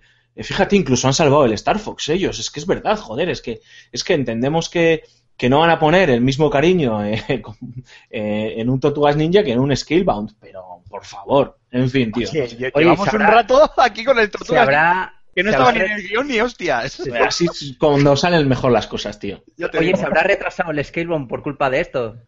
Buah, ¿te imaginas? Madre mía. Illuminati confirmed. sería, sería la bomba, bueno, no sé. En fin, tengo muchas ganas eh, de, de ver el Scalebound porque yo creo que sí que van a enseñar algo este año Microsoft. que Además, por cierto, ya lo comentaremos la semana que viene, pero que ha- creo que ha anunciado una conferencia de hora y media, tío, ¿no? O sea, una, una- una barbaridad de, de minutos de, de- de conferencia. Son los primeros, ¿no? En salir, o sea, quiero decir, está Sí, Microsoft, bueno. Sony y Nintendo. El año- Electronic Arts el domingo. Pero si duran, duran dos horas, más o menos. La de Sony suelen ser dos horas, dos horas y... Jo, pero- pero yo- son, pero bueno. Es que, a ver, yo, mm, yo sabéis que este, esta generación he vendido mi alma a PlayStation, pero Sí, sus, yo conferencias, sus conferencias suelen ser por un norma general infames. Ya no vamos a quemar el tema, ¿eh? ¿vale? La, la semana que viene hablamos de, Sí, de mejor, las mejor. conferencias de PlayStation, de Microsoft y, y compañía. Y eh, sí, este era el momento en el que íbamos a hablar de The Witcher 3 Blood and Wine, pero como lo hemos quemado, Rulo, tío, te vas a tu casa, hablamos otro de juego. No, vamos a hablar un poco de, de la expansión, de esta segunda expansión de, del considerado por muchos y por el Fan and Serious Game Festival sobre todo, y ya está, con eso ya está todo hecho, el juego de del año pasado, el GOTI del año 2015, eh, que mm, eh, se ha tomado su tiempo para salir con algún pequeño retraso y que, pues, eh, como todo el mundo esperaba y creo que, que nadie dudaba, atesora tanta o más calidad que la entrega principal. Eh, no solo eh, porque incluso la gente de CD Projekt, ahora Raúl nos explicarás mejor, eh, se ha permitido mejorar temas como la animación, por así decirlo, el agua y demás, que eran cositas que, que a lo mejor eh, en, el en, el, en el juego principal pues eh, no estaban, no cumplían al 100%, al 100% eh, pero es que además han añadido unas 30 o 40 horas más de juego con sus misiones secundarias y un nuevo escenario que si que yo solo los- lo sé o lo tengo en mi cabeza por las novelas y siempre me lo he imaginado como una especie de, de Toscana en el universo de, de The Witcher que debe de ser una auténtica, una auténtica pasada. Y dicho esto, pues Rulo, todo tuyo, háblanos de la trama, háblanos de, de- de todas las novedades, de, de lo que quieras. Bueno, eh, efectivamente, eh, estamos hablando de un nuevo escenario que entra en juego dentro del mundo de, Witcher, es Tucson. Eh, sí, es, lo has descrito perfectamente, Alfonso, es, es una toscana, pero con ese toque francés súper colorido todo, unas campiñas y unos ríos. en Es que en las novelas era la bomba, tío. O sea, como me lo imagino, es. Pues lo han hecho, le han- lo han hecho tal cual. Es que el amor que tiene CD Projekt por su producto, pocas compañías lo tienen, contadas con los dedos de una mano, y eso, y eso se deja notar. En cuanto a la historia, pues, a ver, empieza de una forma muy sencilla. Vemos un tablón de anuncios con un anuncio, un contrato de brujo, y a partir de ahí se desencadena absolutamente todo. Viajamos a la tierra de, del vino, que es Tucson, y, y bueno, se empieza a desgranar poco a poco, como solo la gente de Witcher sabe contar, la historia de, del lobo blanco, ¿no? De Geralt de Rivia. Eh, el ambiente que se respira en Toussaint es, es francés. Los nombres hacen alusión a, a Francia, a los franceses, son nombres franceses, aunque hay algún alguno como Ramón que aparece por ahí, que bueno, oye, Uno que se ha colado a Andorra. se, se ha podido, se ha podido colar, pero bueno, que respira ese ambiente, ese, ese tono francés que le sienta muy bien. También hace, hacen alusiones a, a los mitos artúricos. Aparece por ahí el nombre de, de la, la- de la Dama del Lago. No es ningún spoiler, esto es eh, simplemente lo que, lo que va apareciendo según vas empezando a jugar los primeros minutos. Y, ya, según van pasando las horas de juego, te empiezas a dar cuenta que, que sin, sin querer te has empezado a desperdigar haciendo contratos de brujo, matando a más bestias, subiendo más nivel y, y un montón de historias que, que hace que hace que The Witcher sea The Witcher. Eh, lo poco que yo he podido jugar ahora, eh, Lo poco, dices, si llevas como nueve, nueve horas, No, tío. lo, lo que he podido jugar, bueno, estamos hablando de que el juego, la expansión sola en sí misma son unas 20-25 horas. O sea, es, es- una barbaridad. O sea, de hecho, el juego es autoconcluyente, o sea, la expansión es autoconcluyente, evidentemente. Ya, eso me, me llama la atención. O sea, Para que puedes- os hagáis una idea, es la, dura- es la duración completa más o menos del, del Homefront, del nuevo, eh, que, es- que se supone que, que se supone que es de mundo abierto también, claro. Sí, sí, y es que se ha permitido, se ha permitido el lujo CD Projekt de lanzar el juego eh, en en- físicamente, con un código físico, pero con una edición especial, con 150 cartas físicas de Wind y con las instrucciones de- del juego de Wind para que tú puedas jugar. Algo que, Alfonso, tú y yo ya le daremos cuando vengas aquí al Ludus, ¿eh? Hombre, eso lo sabe, vamos, eh, Ya nos hasta echaremos unas partidas al Win y, y, bueno, la verdad es que es, es amor por los detalles. Y ya lo poco que he podido jugar, como decía, eh, pues ya me he topado con una dicotomía, con la típica eh, dicotomía en cuanto a tauromaquia, pero llevada al mundo de, de The Witcher, que me ha dejado totalmente ojiplático. Sí. Y, y también eh, toques de la película Seven. Sí, porque dicen que, la, que esta segunda entrega, por lo que he leído, o sea, esta segunda expansión, es como un pelín más creepy, ¿no? Más oscura, más, más tenebrosa. A ver, ahí te, está la- te engaña, te engaña, ¿no? Perdona, eh, Rulo, por, porque es como muy colorido el escenario y los ambientes, pero de repente lo que es la historia principal o, o las situaciones que te planteas son como es un pelín eso, ¿no? Eh, macabras o grotescas, ¿no? Sí, sí, efectivamente. De hecho, eh, ese contraste que te puede chocar en un principio, porque de verdad, eh, si algo define a, la región de Tucson, es, es color, es colorido, eh, es, está vivo, o sea, es una pasada, de verdad. Es increíble ver cómo vas andando y hay mucho más bosque frondoso, los árboles están más cercanos cuando te metes eh, en una arboleda, no están tan espaciados como había zonas en, las demás regiones. Aquí están mucho más cerca y eso hace que se vayan colando eh, esas briznas de, hierba que se ven flotar en, los, en el aire, esos efectos de luz que, que se abren hueco a través de las hojas. Y, y ese paso, esa dualidad entre color y, y oscuridad en Tucson y con la historia que te cuenta Blood and Wine, es, eh, la llevan de una forma perfecta. O sea, CD coge la mano del guion y, y te va guiando de una forma que, que no te puedes imaginar. Cuando te, no, no te imaginas hasta qué punto puedes llegar a pasar de eso, de, de la luz a, a la oscuridad. Y claro, las decisiones morales eh, están a la orden del día, o sea, Claro, como todo buen brujo, ¿no? es, efectivamente, están, tal- están las simples como, como que te ofrecen un campesino algo de ayuda, por ponerte un ejemplo, y en cuanto te pones a andar un poco te sale un campesino que está en contra de ese otro campesino a contraofertarte eh, su oferta. Entonces, claro, pues pasan cosas, es, es tontería. Y claro, evidentemente, con un título como Blood and Wine, Sí. ya te puedes imaginar de qué va, ¿no? Está O sea, claro. y- claro, claro, está claro. Y Eh, la forma... Dime, dime. Sí, una pregunta. Alusiones a leyendas artúricas que, si no recuerdo mal, son un guiño, un guiñaco a el penúltimo libro de, de la saga, que es De La la Dama del Lago. Efectivamente, a Nimue, la, la dama del lago Nimue, eso es. Ah, Esa, esa leyenda de Excalce Liberatus, ¿no? Es Excalibur también. Y que, y que bueno, y que tanto le gusta pues a Andrés Sapkowski, que como ha dejado constar en el libro, lo que tú dices, Cormac. Eh, me gusta mucho el toque de vampírico europeo que le da el juego a, a los vampiros, vaya, propiamente dicho. Es un, un toque que le sienta muy muy bien con su propio lore de, vampirismo y mitos vampíricos. No, no desentona en absoluto y siempre los vampiros siempre tienen algo que, que atrae, ¿no? Es el vampiro rom- romántico que, que se gasta aquí en la, en la Europa medieval, que digo yo, y que tanto, y que tanto gusta. Entonces, te ves envuelto en esta trama eh, que vas desengrando poco a poco y que además el, propio escenario te va contando eh, con, con casas derruidas como, como CD Projekt sabe hacerlo. Cuando te coges este, esta expansión no te vas a encontrar nada que no hayas visto en, The Witcher en el sentido de cómo cuentan la historia. Entonces, eh, eso ya es una garantía de éxito. O sea, es que es así de claro. Los guiones que hacen CD Projekt y, y lo adulto de los diálogos están plasmados a la perfección aquí.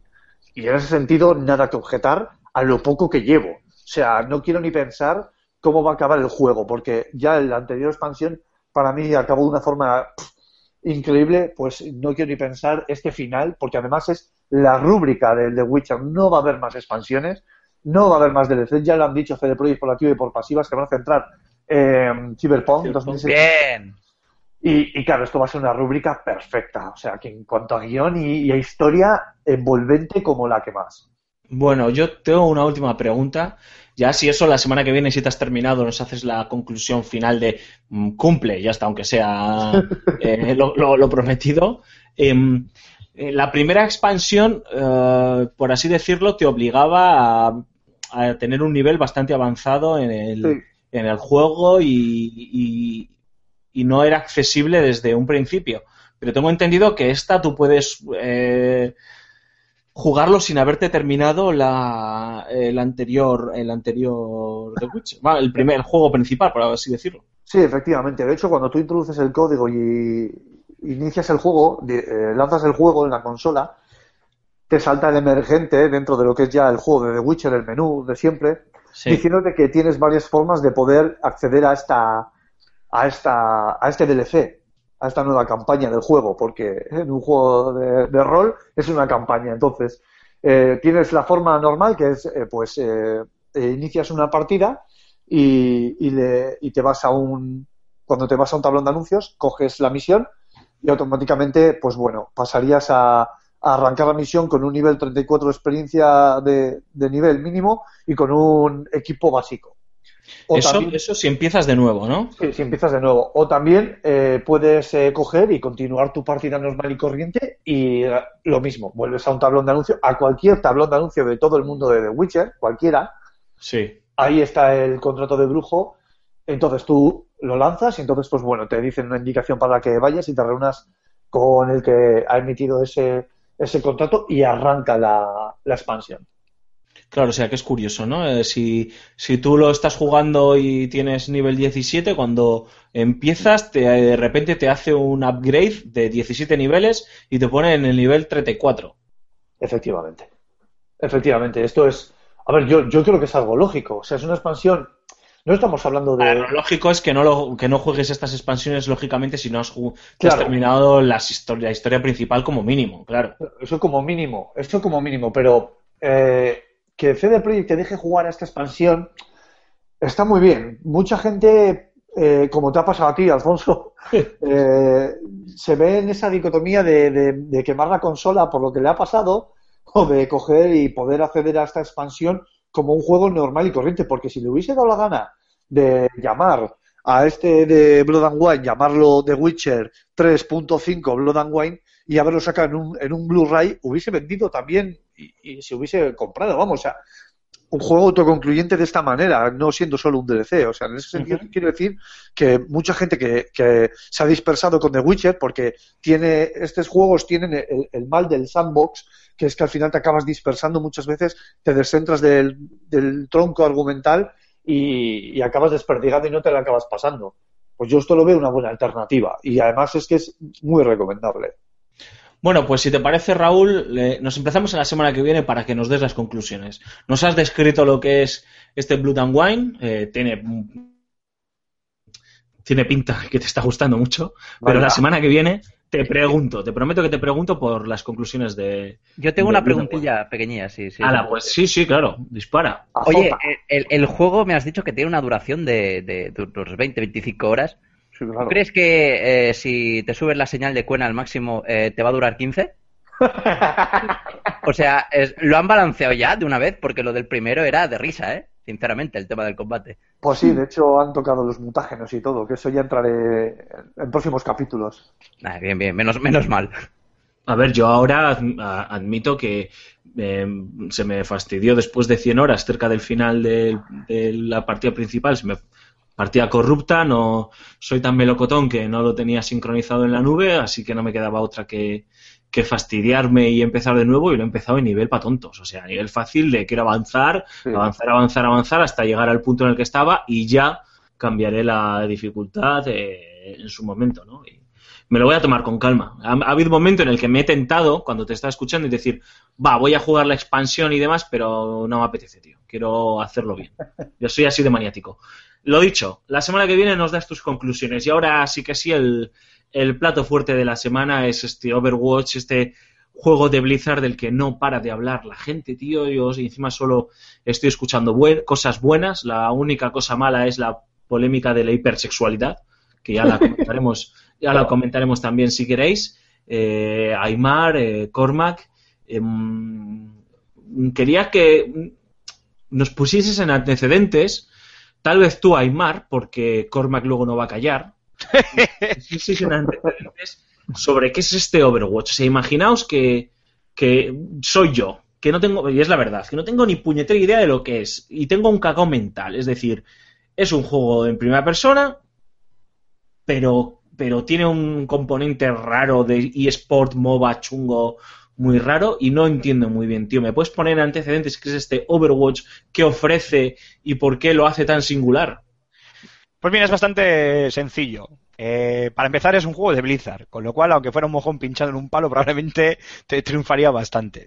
Pero dicho esto, eh, Overwatch es literalmente un first person shooter, en este caso lo que conocemos ahora que tan de moda se ha puesto como TBS, Team Based Shooter, eh, un juego de disparos en primera persona basado en la cooperación eh, con tu equipo, eh, con eh, estos juegos suelen tener siempre muchos toques de, de MOBA, o se suelen parecer o suelen tener características comunes a los, a los MOBA, y este Overwatch eh, se caracteriza, que luego lo explicará largo y tendido Corma, que estoy, vamos, seguro de ello, eh, por una estética muy especial, por una serie de, de personajes, 21 para ser exactos, cada uno muy característico, muy distintivos unos de, de, de otros y cada uno también con un tipo de, de habilidades. Los tenemos desde eh, desde personajes muy clásicos de los shooters hasta otros que toman referencias pues directas de los MOBA o incluso de otro tipo de, de, juegos. Es un título completamente online, que se juega en partidas de 6 contra,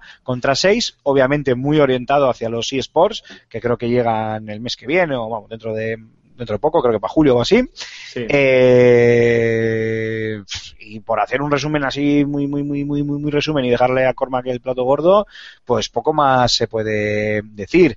Comparándolo con otros títulos, pues probablemente Team Fortress eh, podría ser una idea, una idea, solo una idea, un concepto para, para que te puedas imaginar por dónde van los tiros, nunca mejor dicho, con, con Overwatch o pues no sé, no, no se me ocurrirá ningún otro, porque aunque también Cormac suele nombrar siempre Counter Strike o incluso ha- hay quien te pueda nombrar eh, Rainbow Six Siege, para mí esos dos no son no son team based eh, puros, porque eh, la elección de personaje no, no influye, pero igual sí la de equipación es otro es otra historia. Y en lo que os decíamos, en Overwatch tenemos eh, un futuro distópico. Overwatch es el nombre de un grupo de élite eh, al que se recurrió en su momento pues para salvar a la humanidad. Ahora ya han quedado en el olvido, pero como bien reza la frase publicitaria del juego, el mundo aún necesita héroes y entonces las fuerzas de Overwatch se unen de vez en cuando para repartirse esto para los unos a los a los otros. Y lo que decíamos, los personajes están son muy caracter, son muy característicos, están muy diferenciados los unos y los otros. Ahí es donde más eh, concuerda con el género MOBA del que tantas veces hemos hablado, ya que tendremos eh, personajes eh, con funciones de ataque, con funciones de defensa, con funciones de apoyo, de support, que se llama, o el tan manido tanque del que tantas veces hemos hablado, que es el, el aguanta aguantazos para para permitir al resto de compañeros eh, lograr los diferentes objetivos. Eh, no es un Battleborn, no es un MOBA uso, porque no hay los mismos objetivos, ni hay minions para recolectar eh, maná o como quieras llamarlo, me da igual, eh, para eh, subir dentro de No es lo que el progresivo. La juego. partida en sí no es progresiva. Eso es. Y como muy bien explicó además la semana pasada eh, Cormac, eh, estamos hablando de un juego que, que puedes ganarla perfectamente en el último segundo, mientras que en los MOBA, pues como te estén dando caña en el early y en el mid game, pues probablemente en el end game acabarás perdiendo porque ya te han, ya te han ganado por la mano. Y poco más, yo creo que dicho esto, que ha sido un poquito extenso, pues ya Cormac puede hacer más hincapié y entrar a explayarse en lo que es Overwatch y lo que ofrece, sus personajes, sus eh, modos de juego, mapas, etcétera, etcétera. Si queréis, eh, bueno, me gustaría eso, que fuese una charla entre vosotros dos, porque al final sois los, los que lo habéis probado, aunque estoy seguro que Cormac le ha metido como 10 veces más horas que tú, eh, Aymar. Si queréis, nos quitamos de encima la parte de la polémica que ha habido al respecto de esos eh, personajes eh, un pelín hipersexualizados, por utilizar una palabra que ha estado en boca un rato no muy largo, pero tampoco no muy corto en redes sociales y en algunos medios y demás. Eh, si queréis, ¿eh? Si Sí, no, sí. oye, nos Sí, sí, mira, perfecto. sí. y no lo-. Y así Sí, porque nos lo quitamos y también podemos aprovechar para hablar del diseño artístico, por ejemplo. O sea, por eh, lo que queráis, vamos. Pues mira, si me permites, Cormac, voy a abrir yo fuego. Eh, Dale, dale. Al final esto de la hipersexualización y demás es una chorrada. O sea, yo entiendo y puedo entender y, y respeto y me parece muy loable por parte de la empresa, eh, aunque también me parece un poco de, pragmatismo por parte de Blizzard, todo hay que decirlo, que se quieran distanciar o que quieran protestar frente a pues eh, a todo el todo este tema de la pornografía que ha surgido alrededor de, sus personajes eh, eh, femeninos eh, incluso mucho más allá de la denuncia de un padre de la famosa pose de Tracer donde marcaba culo y ahí, y ahí empezó todo, ¿no? Pero eso es algo que Blizzard quiera o no, no va a poder dominar. Lo de la pose en sí a mí me da igual. O sea, si buscas juegos con poses, me da igual masculinas que femeninas, hay 240.000 y encima hay 21 personajes, algunos de ellos auténticos bicharracos rarísimos, desde máquinas hasta gigantes gordacos, eh, eh, mujeres esbeltas o es- es una especie de necromantes. O sea, hay de todo. O sea, que eso de la hipersexualización, bueno, cada uno lo entenderá como lo quiera entender. ¿Cuál es el problema en este? O al menos esta es mi opinión muy personal y muy, muy subjetiva. Eh, ¿Cuál ha sido el problema? Que se ha hecho mucho ruido, sobre todo en el personaje de, de Tracer y Blizzard, y a Blizzard ya sabemos que no le gusta que le toquen sus sus franquicias. Entonces, bueno, pues ha salido un poco a la palestra para denunciar esa situación y para el tema, bueno, pues para denunciar un poco el tema de, de también de vídeos generados eh, por ordenador con escenas eh, sexuales entre sus personajes y demás. Al final una auténtica tontería porque solo tenéis que meteros en Google y buscar cualquier juego, me da igual el que os dé la gana, de Witcher, Mass Effect, el que queráis, y tenéis cientos y cientos y cientos de escenas y fotos e imágenes pornográficas o sexuales o como que queráis llamarlas, porque la gente se aburre mucho y tiene tiempo de hacerlo y lo, y lo hace. Pero si hasta Minecraft tiene porno. Pero o sea, si Minecraft tiene porno, ¿cómo vamos a hacerle caso a esto? O sea, yo creo Por que eso, es hasta- no, no creo que tenga, por, por concluir, no creo que tenga mayor importancia. Me parece bien que Blizzard se quiere, que se quiera distanciar. También me parece un paso lógico, pero también creo que si no se hubiera hecho eh, tanto ruido como se ha hecho a raíz de la famosa pose de Tracer y todo lo que se ha ido eh, viendo después, aquí nadie hubiera dicho nada y, y se hubiera, vamos, es un tema que hubiera pasado eh, de tapadillo, sin mayor pena ni gloria, ni, ni, ni, ni dándole nada más mínima importancia por parte de nadie, ¿eh? ni, no creo que ni de usuarios ni de, ni de la prensa. Pero ha salido a la palestra y bueno, pues en, esto, en esto estamos. A ver, el, el nivel del porno es que es- eso es. Eso es lo que, lo que ha dicho antes Aymar. Hay porno hasta de Minecraft. O sea que eso, ni caso, eso pasa a eh, lo que es el humor. Y si algún niño rata pues de 14 años quiere, quiere tocarse viendo a, lo- a los creepers, eh, pues a mí me parece fantástico. El tema de la pose de Tracer es que es de risa. Es ridículo en muchos aspectos. Primero por la, por la crítica ¿no? de este padre que ha llegado a, ser, a hacerse viral y ha llegado incluso a hacer que eh, Tracer cambie la pose, que bueno, ya esto es otra, otra cosa, ya la comentaremos después. Primero por un, por, por un tema creo que creo que es clave en el tema ahora de- del machismo y del eh, feminismo en el mundo del mundo de los videojuegos. Eh, Blizzard eh, ha hecho que su obra, Overwatch, tenga una serie de 21 personajes que están completamente diferenciados entre sí. Esa diferencia alcanza eh, cuotas que sobrepasan lo jugable, sino llegan a lo estético. Cada personaje es eh, estéticamente y jugablemente incluso un homenaje o, o guiño o hace referencia a mm, tema de las sub- mm, temas de, de- subculturas urbanas eh, incluso relacionados con el, con el tema de- de- del, videojuego. Y no hay ningún personaje que esté, que esté sexualizado. Como mucho, podríamos hablar de el personaje Widowmaker, que hace referencia a las femme fatal, eh, asesinas, eh, carismáticas, oscuras y demás, que llevan el rifle de francotirador, que es así que, bueno, pues tiene, tiene, tiene sus curvas. Pero bueno, porque quiere de- demostrar ese, ese, digamos, ese poderío carismático y por tanto tiene que estar buena. Eh, es así, es lo que marca el, eh, el estereotipo, pero no es un personaje que está sexualizado. Y el personaje de Tracer, que es el que personaje por el cual, pues, oye, que estás enseñando el culo.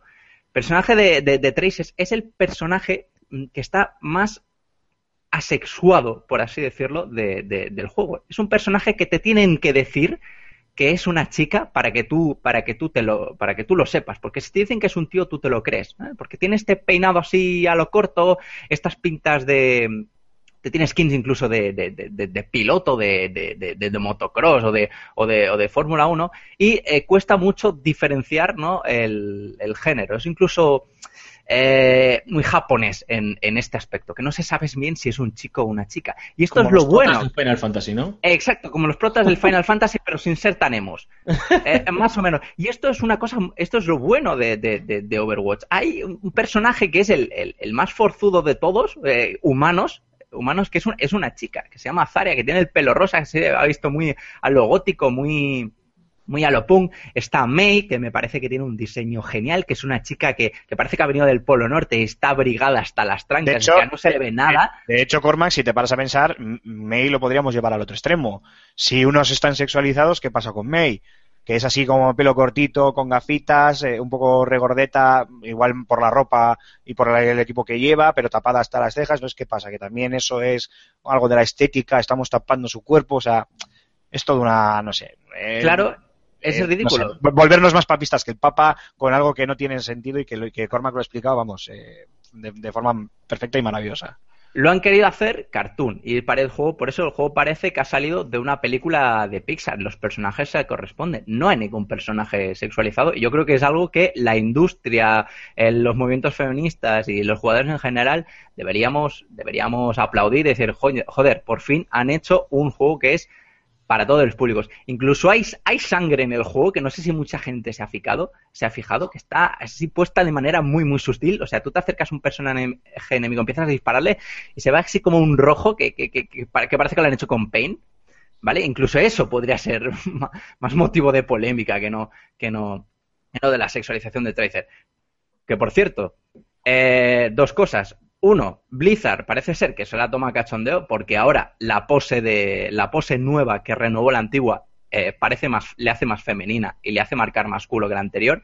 Y ahora eh, eh, y otro eh, que es la atención la atención selectiva. Lo estaba comentando el otro día con una compañera de- del equipo que tengo con Overwatch que antes yo veía a Tracer como un personaje completo con un pedazo de diseño y ahora nada más que veo su culo. es que ahora nada más que veo el culo de, el culo de Tracer. Ya no es Tracer, ahora es la trasera. ¿Vale? Se ha convertido en la trasera. El propio que ha intentado eh, acusar de, de destapar lo tóxico ha sido el que, el que lo ha provocado. Es que es, que es así. Con tanto tema de culo de Tracer es que ahora vas a jugar y vas a ver su culo nada más. Y han conseguido el Es efecto inevitable. contrario. El efecto Sí. contrario.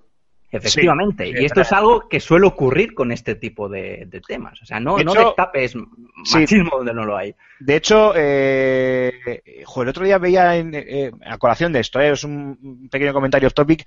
eh, no sé quién comentó en, en Twitter y no sé si alguno de vosotros pues también le seguirá y lo, y lo leyó. Creo que fue en Twitter, no sé si en Twitter o en, o en Facebook. Y si fue en Facebook, pues igual fue hasta tu hermano, Alfonso. Es que ya no recuerdo quién fue. Eh, que comentaba que muchas veces cuando se crean polémicas, hablo en general, ¿eh? ya no hablo de polémicas sexuales ni de polémicas eh, machistas o, eh, eh, machistas, ni de, yo que, o sea, o deportivas, yo qué sé, hablo de todo en general, ¿eh? Remarcaba como si realmente el- no, era, un problema de bulto de pesos, algo que realmente se tenga que atajar y cuando digo atajar, las cosas se atajan eh, siempre con las medidas adecuadas, oportunas y correctas para, para el tamaño del problema. A mí eso de matar moscas a cañonazos no me va, pero bueno, ya cada cual. Pero dicho esto, la- esta persona decía, y yo no sé si fue el Tochi quien, lo puso, es que ya no recuerdo, macho, eh, que dar pábulo a ese tipo de, de polémicas, lo único que conseguimos es darle más eh, notoriedad a quien la ha generado.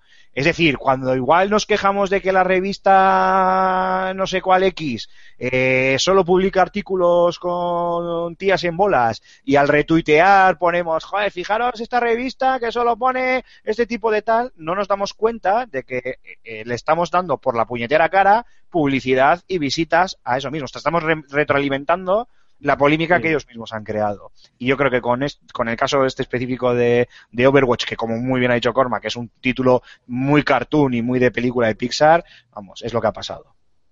Bueno, pues chicos, si os parece, eh, vamos a seguir avanzando, ¿no? Yo creo que esto mm, pues, es una anécdota, le hemos dedicado eh, su tiempo, pero sí que me gustaría que entrásemos en, en la madre del cordero, ¿no? Que es en lo que le ha convertido en, en uno de los grandes juegos de, de, de este ¡Coño! año, ¿no? Perdona, perdona, Alfonso, la madre del cordero, ahora que lo dices. Goat Simulator, gratis para descargar eh, con Xbox Live Gold. Que no se lo pierda nadie, por favor. Está desde el día, desde hoy que estamos grabando, desde el día 1, ya está disponible. Goat Simulator. Los, de Play 4 tenemos el, el Gone Home. El Gone Home o el NBA 2K16, chaval, ¿eh? Sí, sí. El, Uh. bueno, el de Ya, NBA dejamos Oscar, de- no, no te digo nada, el Gone Home otro juegazo. Sí, Te sí. dejaremos de quejarnos porque, madre mía, lo del mes pasado y anterior es que era de...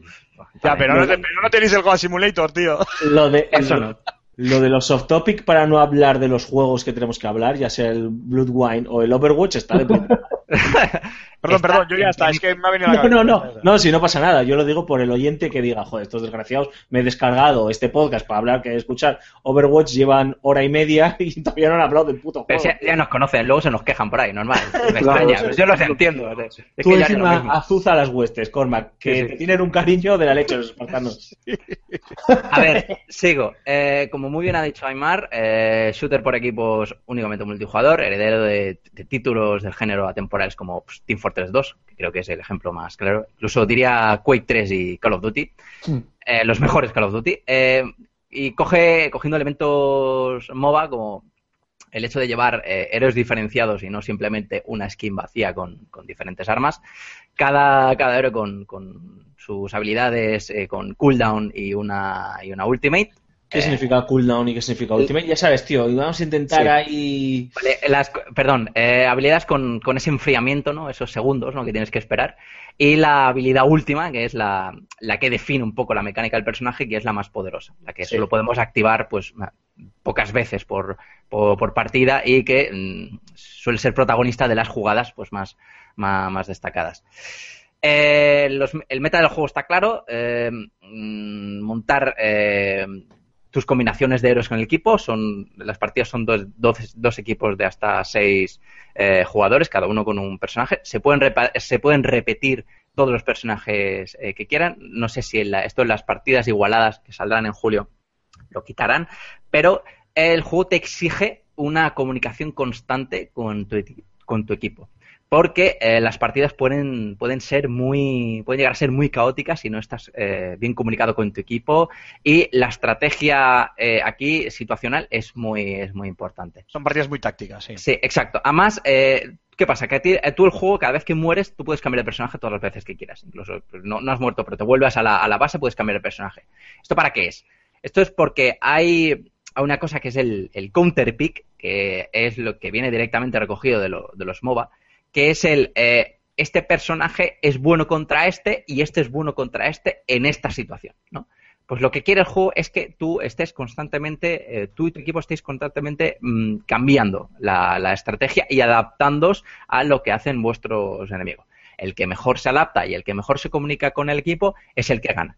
No tiene más. Aquí eh, las jugadas del lobo solitario, lo siento Raúl, eh, Vale, vale. terminan en, en- en desastre. O sea que desastre yo no, yo no tendría cabida en este juego, maldita sea. no, la, la verdad es que no. pa- Para nada. Pues, no pues, no pues, pues tú hueles, hueles mal, tú hueles mal y ya está. ala. Será- será- Tú quédate con el de Witcher.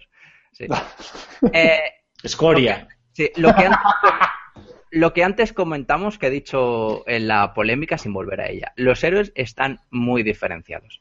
Eh, y esto es clave en el juego de Blizzard en muchos aspectos. Cada uno viene pues con un tipo de jugabilidad diferente que lo diferencia de, lo demás, de los demás. Tanta es la diferenciación que incluso parece que, que cada personaje lo han cogido de un juego diferente. Cada personaje por sí está tan completo que podría protagonizar su propia campaña por sí solo y encajaría perfectamente. Hay héroes como por ejemplo Farah, que va armado con una con un lanzacohetes, con un rocket launcher y parece que ha salido de Quake 3. Es que se juega más o menos igual. Además tiene un, un jetpack eh, armado, un coño, ¿cómo se llama en castellano? Un, em, una mochila de estas para salir, vol- salir volando. Un jetpack, tío. Un jetpack, sí. Tranquilo, creo que Jetpack es lo único que te va a entender todo el mundo. Sí, Vale, sí, tío. y que mm, lo hacen un personaje, bueno, que es que juega mucho a las alturas y esta verticalidad pues hace que recuerde mucho a la, a la saga de, de ID Software. Luego eh, está Widowmaker, que parece un francotirador sacado de los, de los juegos de, de Battlefield, de estos que se tiene que posicionar correctamente. Ya eh, te digo- esperar ya te el digo yo que momento. sí. Sí, sí, dilo, esperar. por su, dilo por su nombre, campear. Exacto, tiene que campear, eh, tiene- se tiene que campear el mapa. El mapa está hecho para que se lo campee y para que la counter campeen. Y mate de un, mate de un tiro. Eh, También está eh, el enano de Torbjorn, que es odiado por todos, y Bastion, que son esos personajes que, hacen referencia a las, estas torretas inmóviles que, hacen, que aparecen en los videojuegos de, de- de acción, que son de uso muy plano, o sea, tú haces el torreta, tú clavas, pones la torreta y punto, ya está, y, y tu jugada se ha terminado. Parecen un poco planos, pero su estrategia está en aspectos un poco más, más situacionales y más de conocerse el mapa. La verdad es que es una manera de enfocar el juego bastante diferente. Luego está el que le gustaría a Aymar, que es el Soldado 76, que es el este, este soldado que, que, que te- bueno, tienes un sprint y tiene una técnica para, para regenerar eh, salud que parece que ha salido de un Call of Duty. Tiene un, un fusil normal con un, hay De una hecho- manera de de... hecho, tutoriales con él. Sí, sí, básicamente. De hecho, el tutorial con él es el personaje creo que más sencillo para, para, para, jugar, vamos, para empezar a jugar. Eh, ¿Qué más? Eh, La diferenciación no solo llega aquí. Digamos que eh, una de las cosas que hace muy bien Overwatch, que mm, a mi parecer solo lo había logrado League of Legends, es la caracterización tan fuerte y tan importante de, de los personajes. Cosa que va a hacer que el juego pues tenga mucho, muchísimo tiempo, muchísimo, muchísimo tiempo de vida. Eh, digamos que cada héroe, eh, desde la presentación del juego, pues nos han ido enseñando un poco de, su lore, ¿no? De su historia y de su personalidad. O sea, hemos visto que han ido saliendo estos cortos, ¿no? En los que salen protagonistas, pues algunos de los personajes que, que están relacionados y demás. Y se ha llegado incluso a eh, idealizar, ¿no? Cada, cada, cada personaje. No mm, deja de ser un, un skin plano, a lo mejor, del multijugador de, Call of Duty. Cada personaje tiene, tiene su carisma fundamentada. Los, los personajes en el juego hablan, tienen sus frases características, eh, hablan entre sí y eh, tienen sus habilidades diferenciadas, lo que hace que el jugador tenga muchas ganas de eh, aprender a jugar con, con él, de que se le identifique con él, de que, eh, hostia, qué bueno eres con este personaje, que eh, se ve la, están ahí la- las, las listas de, de- de- de las ligas oficiales de, hostia, pues estás en la posición tal con este personaje, soy el mejor eh, Widowmaker de Europa y este tipo de comentarios que se suelen oír en, lo- en lo- en- en los MOBA. Pero es algo que... Inciso, Cormac, que Soldado 76 tiene la voz de Ramón Langa. eh, exacto, sí, cosa Claro, que Vas, pe- pegando tiros con Bruce Willis por La voz, la voz de Espinola, tío, qué grande. La sí, o voz sea, de Bruce Willis, chaval. El doblaje es eh, magistral. Sí. Eh, es uno de los puntos más fuertes de- del juego, creo yo. Pero eso, eh, además de, de- de esta caracterización de los personajes, el juego tiene un sistema de. En mente, un sistema de. sí, soy el típico pajillero. Pero más que pajillero, niño rata, diría yo. Bueno. No, Sí. no se puede hacer metapodcast. Ya te digo. Porque los oyentes Ya, no lo entienden. ya los oyentes ya se han perdido. Dicho, pues, ahora estoy, aquí, ¿a qué salta esto del Me están, me están aquí, están aquí acusándome de pajillero. Hay un chat interno que tenemos mientras Teleprompter, pasamos el teleprompter. cosas, el teleprompter y bueno, pues mientras Cormac habla estamos nosotros comentando el postpartido. Exacto, sí. Comentando, sí, el Madrid Athletic. Eh, además, el juego tiene un sistema de, de refuerzo, de recompensa constante que hace que te piques más, que el jugador se piques más. Por ejemplo, cuando, cada vez que finalizas una partida, eh, hay una cosa que se llama, sale la, jugada destacada, ¿no? Que, bueno, pues el juego utiliza una especie de algoritmo en el que selecciona, pues, el, la- el momento clave que ha hecho un jugador. Por ejemplo, pues he hecho, he lanzado la, la habilidad definitiva y he matado a cuatro personas a la vez. O eh, llevo al cura, al personaje sanador y eh, he revivido a los cinco compañeros de mi equipo que los habían matado en una, en una trifulca y he hecho que remontemos la partida. O sea, tenemos un healer también dentro del juego. Sí, sí, hay, hay healers, hay tanques, tanque, tenemos, tenemos eh, los, los personajes de ataque y los personajes defensivos. Que Me mola, ser, por me ejemplo, mola lo, lo que has comentado, Cormac, y claro, o sea, eso al final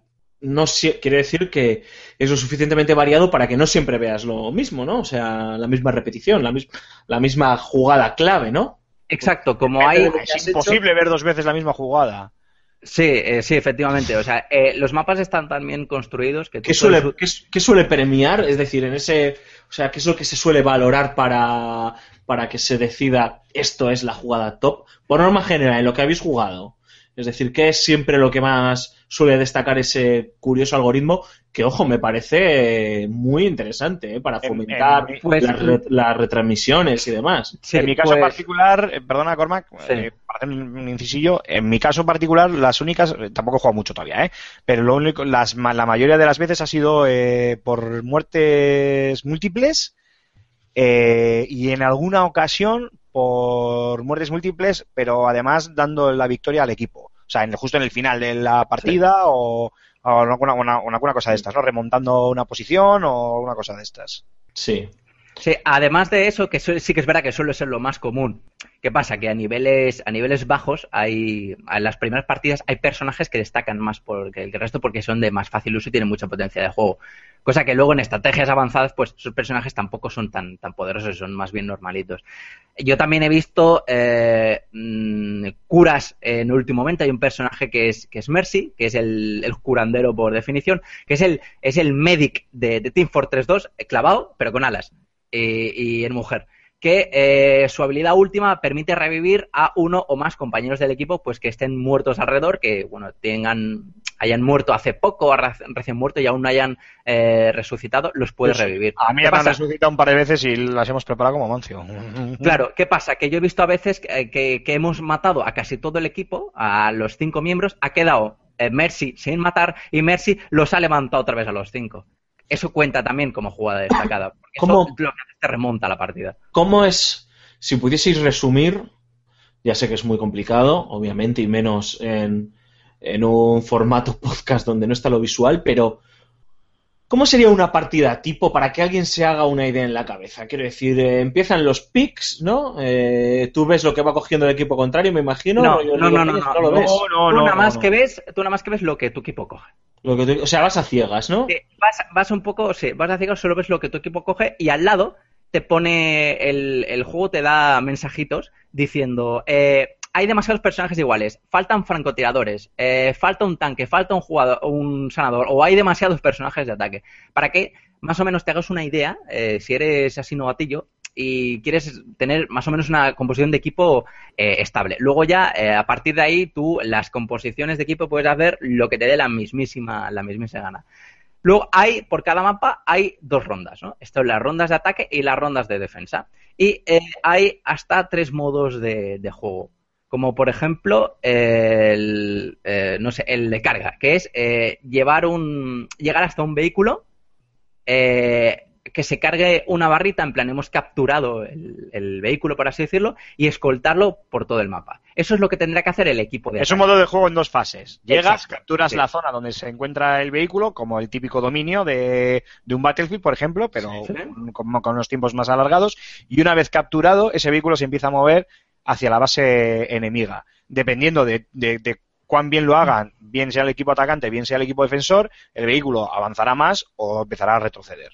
Claro. Luego está el equipo de defensa. El equipo de defensa que ha salido antes, eh, porque antes de salir los personajes se quedan en una base y tienen un tiempo en el que pues están ahí esperando a que el equipo de defensa se prepare y tome posiciones, ¿no? Porque al final la función que van a realizar es diferente. El equipo de defensa lo que tiene que hacer es impedir eh, que alcancen el primer objetivo, que normalmente suele ser más fácil de, de alcanzar, y después, eh, si fracasan, eh, eh, conseguir impedir que el equipo eh, consiga avanzar hasta el punto final de, eh, del mapa con el, con el vehículo, matándolos cada dos por tres. Porque el, coche solo avanza si hay un personaje del equipo contrario cerca.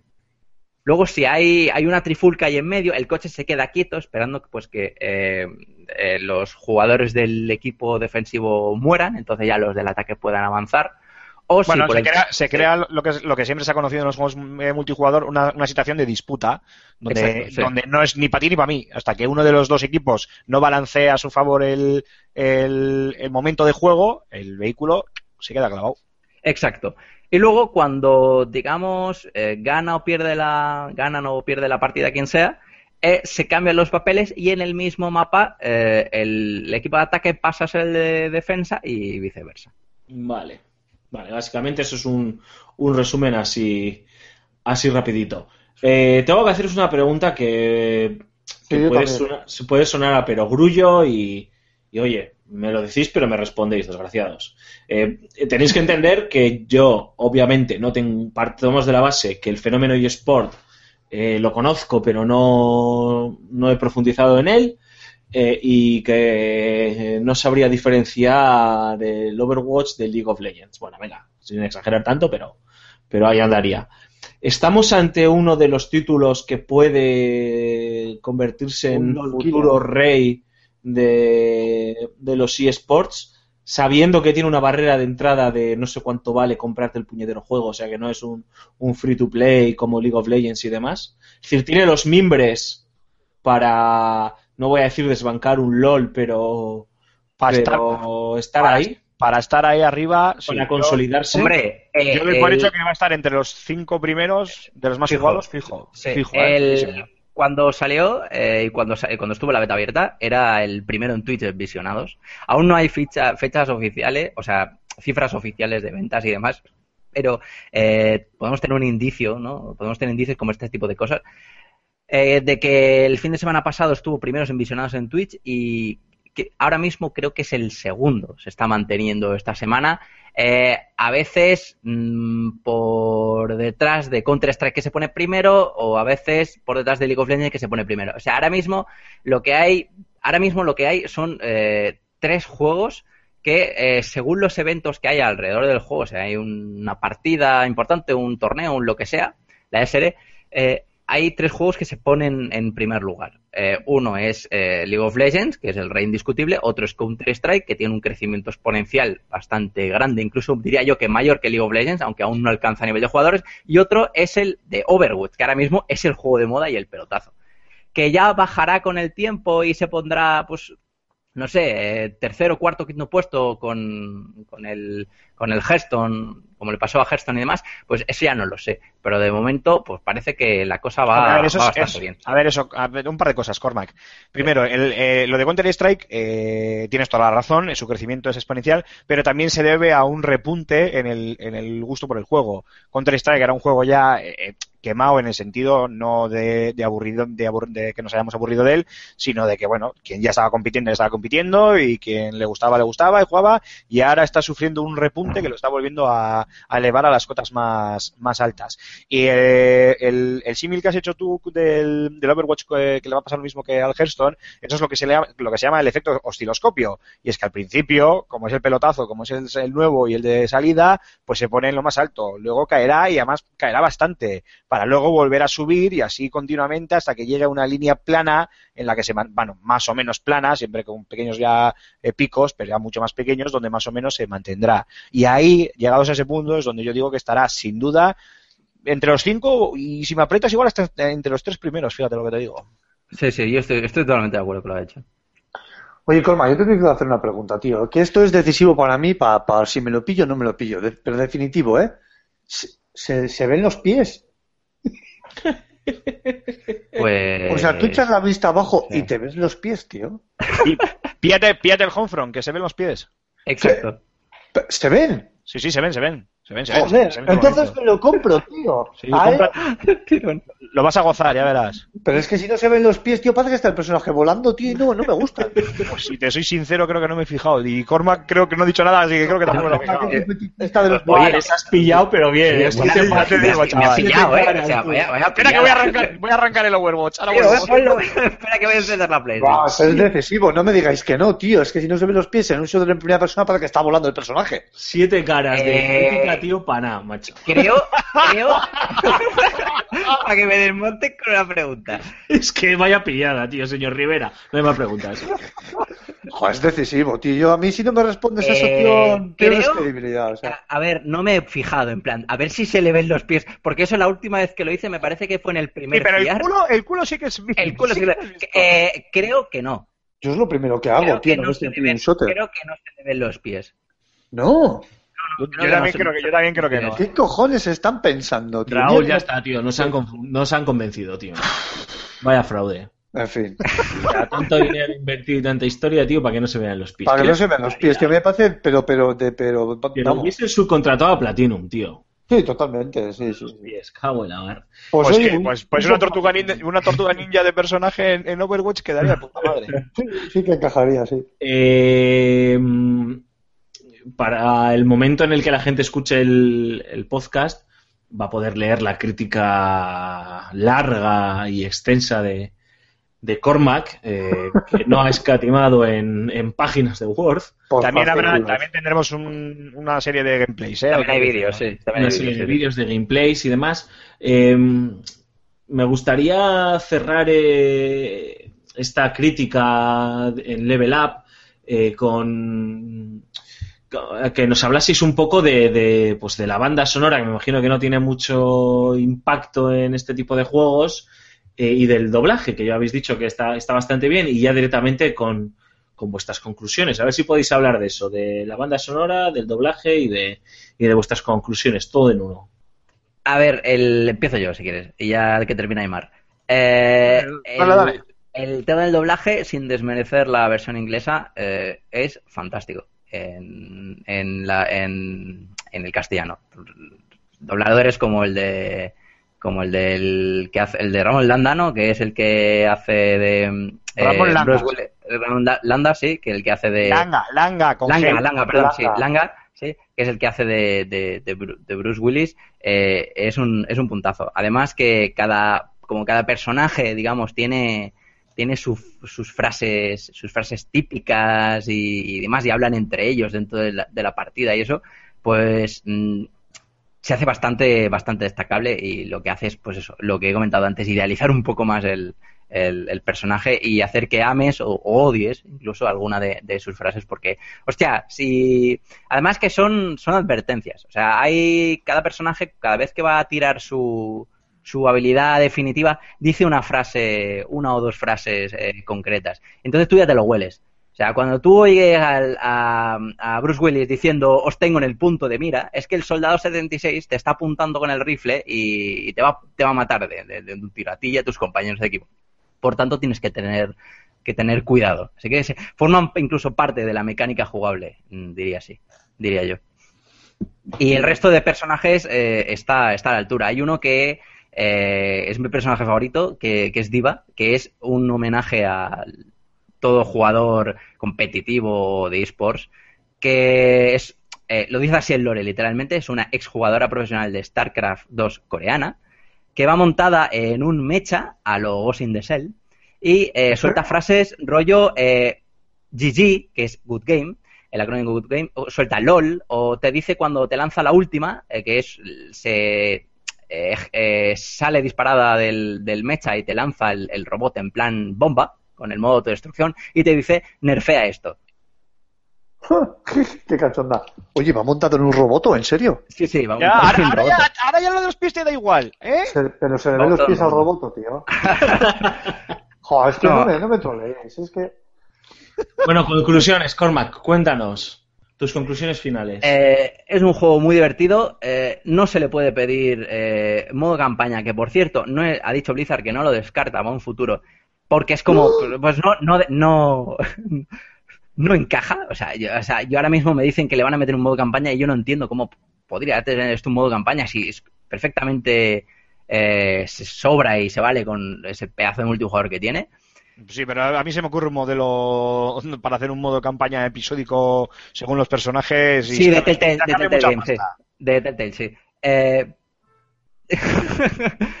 pero que 40 euros que te valen en PC, eh, mm, 60 en, en consola, eh, acceso a, 20 a todos los héroes de forma gratuita, a todos a mapas, a todo el contenido de manera gratuita, se puede bloquear de manera gratuita, aunque haya micropagos o opcionales y acceso a todo el contenido que vaya a ir sacando, sacando Blizzard. Eh, la gente que diga que eh, League of Legends es free to play, pero luego se ha gastado mil pavos en skins, aquí las puede conseguir todas gratis. Compra recomendadísima para, para los amantes de los juegos de este estilo, los MOBA, los juegos multijugador y de equipo y demás. Que no se acerquen los jugadores solitarios como Rulo, que les ponen un compañero al lado y no saben ni qué hacer con él. Aymar, Bueno, pues eh, yo no, a ver, a mí me gusta mucho Overwatch, pero no me toco tanto como Cormac con el, con el título. Eh, diré que es un- que efectivamente es para cualquier jugador competitivo, eh, es una compra obligada, es una adquisición, una adquisición obligada, es, un juego tremendamente divertido, eh, acción trepidante y, y rápida. Y cuando digo rápida, no, no digo por el movimiento de los personajes, porque algunos son bastante lentos, sino por cómo están diseñadas las, las partidas y, y los mapeados, eh, con el sello de calidad de, de Blizzard, o sea, se nota todo lo que tiene el juego, sea mucho, sea poco, se nota cuidado con muchísimo mimo por parte de la, de la compañía. Eh, y además es un TBS, es decir, eh, para todos aquellos que igual ya estemos eh, quemados de la fórmula Call of Duty, donde todos somos el mismo y solo nuestra destreza o nuestra conexión a Internet o la suerte nos hace ganar las partidas, eh, Overwatch pues le va a dar un aire fresco porque al ser eso, un TBS, un Team Based Shooter, pues vas a tener que compenetrarte con tu equipo. También es cierto que yo la compra se la recomiendo a alguien que sepa que va a jugar acompañado de, amigos, de, unos cuantos amigos, porque si no, no, tiene lógica, no tiene sentido. La va, lo va a poder disfrutar y, y va a poder jugar mucho a él, pero no será nunca lo mismo, eh, obviamente. Pero yo sí hay algo que critico a, a Blizzard y es la poquísima cantidad de, de modos de juego y de mapas que tiene el título. Los 21 personajes que además se van a ir ampliando los puedo aceptar. Creo que para un TBS están de inicio, están bien. Tampoco pasaría nada si hubieran sido más, ¿eh? Pero 15 mapas y apenas tres modos de juego, eh, cuatro con la variante esta que tiene el que hemos explicado antes, eh, a mí me parece a todas luces paupérrimo. Que me parece muy bien que luego Blizzard eh, añada nuevos modos de juego, añada nuevos mapas y esperemos que realmente cumplan y sean gratuitos. Y Blizzard lo ha dicho, pues eh, así será y no hay por qué desconfiar de, ellos.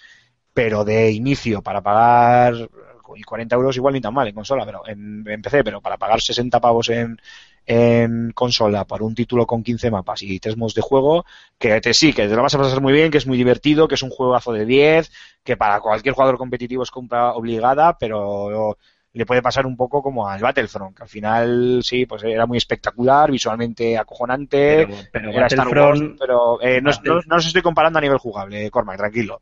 A lo que me refiero es a que luego el- el nive- el- la, cantidad de contenido pues se quedaba bastante eh, escasa, bastante corta, bastante paupérrima. Y a Blizzard le puede acabar pasando lo mismo, le puede, le puede pasar factura en este Overwatch, aunque también entiendo que ya se ocuparán ellos de que no, de que no sea así. Pero bueno, aún así no es un free to play, ¿eh? o sea, lo estás pagando y un poquito más, un- unos cuantos mapas más y algún modo de juego más, pues tampoco hubiera venido mal, ¿eh? Acordaros de los Unreal Tournament y sus 60 mapas de inicio y cosas de estas, ¿vale? Bueno, está visto que Aymar no, no se toca porque está reservando sus callosas manos para el Gears of War 4. Hombre, no, o sea, entre otros. entre bueno, no, otros. el, el multijugador del Gears of War nunca me ha llamado en exceso, ahí me gusta más la historia. Bueno, para el juego en general. Ya tú verás que te produce más placer. Eso ya lo dejamos en, en tus manos. A mí sabéis lo que me produce placer, escuchar a José Carlos Castillo.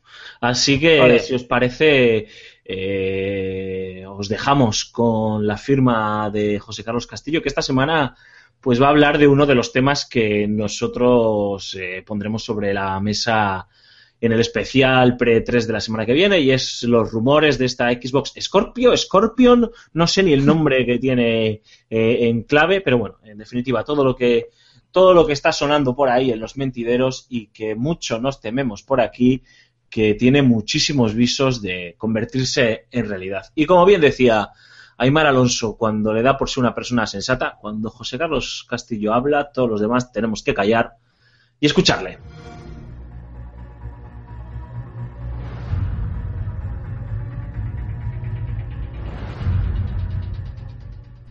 El panorama del ocio electrónico se ha trastocado en cuestión de meses. Tras los primeros rumores sobre una PlayStation 4K de la que seguimos sin confirmación oficial. Sony querría potenciar las ventas de su sobremesa con un modelo vitaminado en especificaciones, cuyos juegos siguen resultando compatibles con el hardware original. Algo similar a lo que ocurre entre ordenadores con diferente tarjeta gráfica, capaces de ejecutar el mismo software pero con matices cualitativos. A la vista de los detalles técnicos filtrados, tendremos que creernos aquello de que la multinacional japonesa convertirá a PS4 Neo, su nombre en clave, en protagonista del próximo E3. Es más, se comenta que Microsoft no se ha dormido en los laureles, consciente de que Xbox One nació muy por debajo de su rival en cuestiones técnicas. El año próximo vería el lanzamiento de una Xbox One cuatro veces más potente que la anterior, en lo que se interpreta una nueva hoja de ruta para los de Redmond. Nueva Xbox cada pocos años, con mejores prestaciones y retrocompatible a perpetuidad. La nueva máquina, apodada en clave Scorpio, rebasaría los 6 teraflops de potencia, cifra que calmaría los ánimos de aquellos usuarios a los que esta generación les está pareciendo de risa, remasterizaciones y rebajes gráficos mediante. No es casualidad que muchos se hayan pasado o retornado al PC, como tampoco que este vaya a ser el segundo año en que la Feria de Los Ángeles albergue una conferencia centrada en la Master Race. Habría sido este el motivo por el que tanto Sony como Microsoft habrían decidido acabar con las generaciones de 5 o 6 años. Si Apple saca un iPhone ligeramente mejorado cada año y aún así vende como churros, ¿por qué no hacerlo nosotros? ¿Les funcionará la estrategia? Todo parece indicar que los usuarios de consola no están preparados para un ecosistema de especificaciones cambiantes. Es lo que son, a fin de cuentas, unas Steam Machines que nunca terminan de despegar.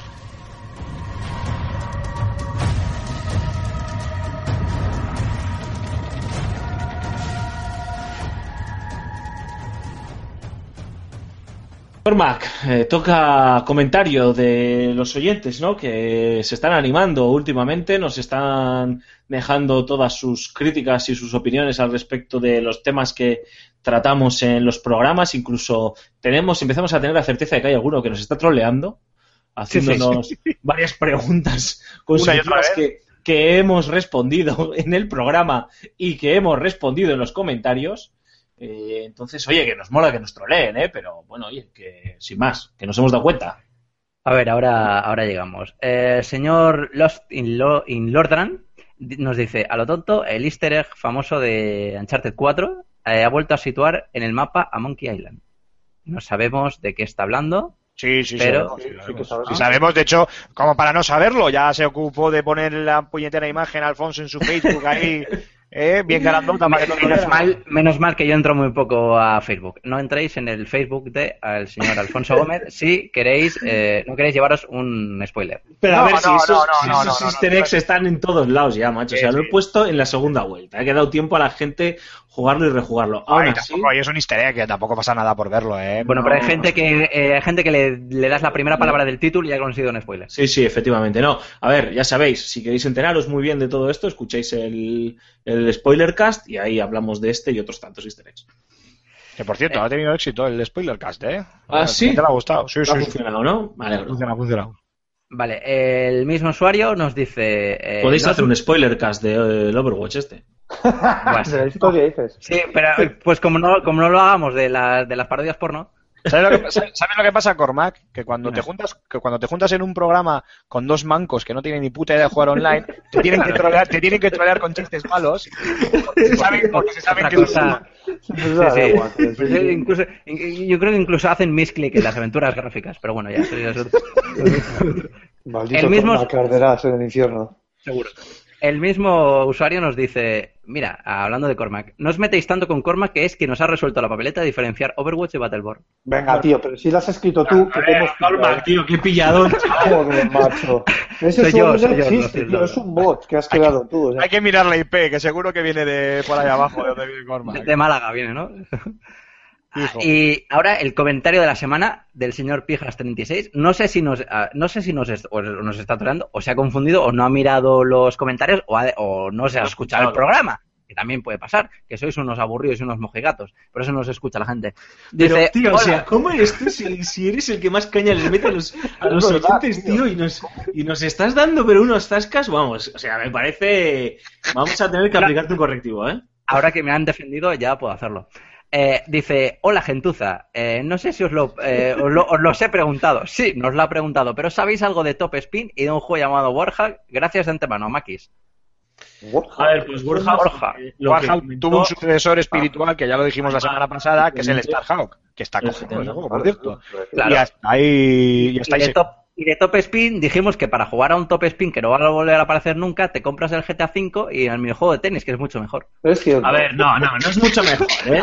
El Top Spin está de puta madre, partiendo de la base, tío. y Yo espero que lo hagan retrocompatible en no muy poco tiempo. Y es una pena, es una pena. Pero bueno, lo que dice eh, Cormac, que si tienes ya estás en la nueva generación y tienes mono, pues y tienes el gran cefauto, pues te pones el Top Spin. O sea, el Top Spin, el, el, el minijuego de... El Virtua Tennis, el Virtua Tennis. Que no es lo mismo. Joder, joder, los Virtua Tennis sí que eran grotescos, tío. A mí me Sí. gustaba más el Super Tenis, tío. El Virtua Tennis eran brutales, El chaval. Mario Tennis. Ahora vende, efectivamente, el Mario Tennis. Ahora tenéis que verte el Mario Tennis. que- Buah, el Mario Tennis brutal también. Que por cierto, si te aburres del Top Spin, luego tienes GTA V para, para compensar para echar el rato y luego ya te vuelves al, tenis. Sí, sí. O te vas al Efectivamente. golf. Es cierto, es cierto que, la enfermedad de, de las gran, todas las cosas que se puede hacer en un gran en el Gran Theft Auto 5 es una locura. Correr triatlones, bucear, tirarte en paracaídas, jugar al tenis es muy loco. Matar viejas, sí, sí. Bueno, ya, y luego está efectivamente las cosas constructivas como matar viejas o, o atacar a las prostitutas y demás, ¿no? Que eso lo tenemos ya muy dominado. En fin. ¿Qué más Pues ya tenemos por ahí? Ya está, ya está, ya se me han acabado los bots. Sí. Eso, se te han acabado. Bueno, pues eh, ya sabéis, como siempre os decimos que os agradecemos vuestros comentarios, os animamos a que nos dejéis más comentarios y sobre todo a que le deis unas tobillas a Cormac. ¿Por qué? Porque se está subiendo a la parra. O sea, habéis visto, le hacéis una caricia y ya está aquí ya... Hay que bajarlo, sí. Ya se cree que, no sé, se cree que efectivamente le dejamos que hable del Overwatch y ya vamos. Ya verás el día que salga el Final Fantasy XV-S. A ver quién la aguanta. O, o cuando salga, eh, o cuando salga el de, el de las Guardian, que eso sí que va a ser No, no, bueno. no, cuando salga el Kingdom Hearts 3, eh, meteos en refugios nucleares. Buah, yo solo sé que este 3 va a salir el Kingdom Hearts 3, este. Sí, y, está confirmado, sí. y yo sé que Cormac va a estar insoportable. Menos mal Yo- que esa semana no voy a estar en el podcast. Y que Yo- sepas yo- que eh, The Last Guardian no existe, son los padres. Cállate, No te creas. No, te- no, no, déjate que me, que me juego una mariscada. Eh, no te creas que yo nunca hablo de los, nunca hablo de los Kingdom Hearts en el, en el podcast. Es que es como ya demasiado fanboy. eh, no, no, no, no sé, nunca me he puesto a hablar. Algún día, algún día no sé, sumo que estallaré y me pondré a llorar o algo. ¿no? Eh, que sí, que toca despedirse, chicos. Em, Cormac, como siempre, tío, un auténtico placer. Ha sido tu cumpleaños y te hemos dejado hablar mucho, ¿eh? Sí, exacto. sí, muchísimas gracias. Nos hemos Eh, de la leche. Ahí estamos. Eh, me voy a hacer que estudio ya a poner el Overwatch. Así me Eh, gusta. hasta la semana que viene. La semana, la semana que viene más y mejor. Aymar, tío, un placer, como siempre, tenerte por, por este lado del micrófono. El placer ha sido todo mío. Hasta la semana que viene, chicos. La semana que viene más y mejor. Y Rulo, tío, eh, esta semana te ha robado el protagonismo Cormac, pero tengo que decir que este es tu momento para que deduzcas. Bueno, pues eh, después de soltar. Coge aire. este Tienes que hacerlo como el anuncio Micro Machines, tío. No, no, ya no mejor, es que luego ni se entiende ni nada, no es, no es entendible la- por los escuchantes. A ver, pues nada, después de decir todo esto, me voy a ir también a hacer que estudio y a jugar al The Witcher. Sí, sí. pero, pero ¿y las vías de contacto qué? Sí, venga, va.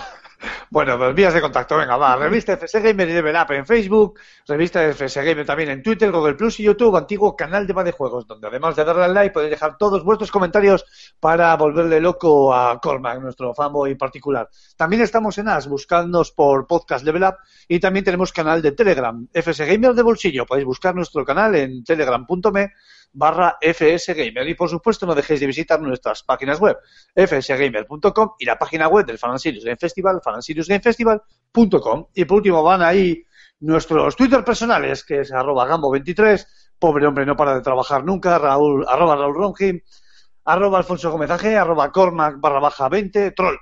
Arroba Turrulius arroba Babo barra baja er, arroba Antonio Santo y al que siempre me dejo pero nunca le pierdo de vista que es arroba Aymar barra baja Ziquilín. Yo tengo que hacerte una pregunta, Rulo. Ya hemos comentado que haces trampa y que das, das dos cuentas de Twitter. El otro, el otro día te, mencionaron...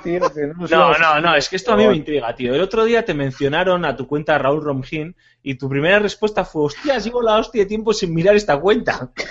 Es decir, tío, ¿por qué, tan- ¿por qué la nombras si no la usas? En verdad es, es, es un bot también, como hace Cormac, tío. Que hago un bot y me troleo, me stalkeo a mí mismo, tío. Ay, en fin, Rulo, como siempre, un auténtico placer. La semana que viene más y mejor. Venga, el mío no. Eh, pasa- pásate el, el Blood and Wine que te voy a preguntar, ¿eh? Vale, hecho. Hacemos, hacemos un spoiler cast, que está visto que triunfan y tal, y estos sosos de Overwatch que se dediquen a otras cosas. Vosotros a, vosotros a buscar personas que no están en su sitio, como Ciri y demás. sí. Bueno, se despide de todos vosotros Alfonso Gómez, como siempre, agradeciéndoos vuestro apoyo incondicional. Muchísimas gracias por habernos elegido una semana más y, como siempre, os decimos, sed felices, que es lo más importante en esta vida y ya así de paso. Podéis jugar un poquito a videojuegos como Cormac y compañía, pues hacedlo. Hasta la semana que viene. Agur, adiós.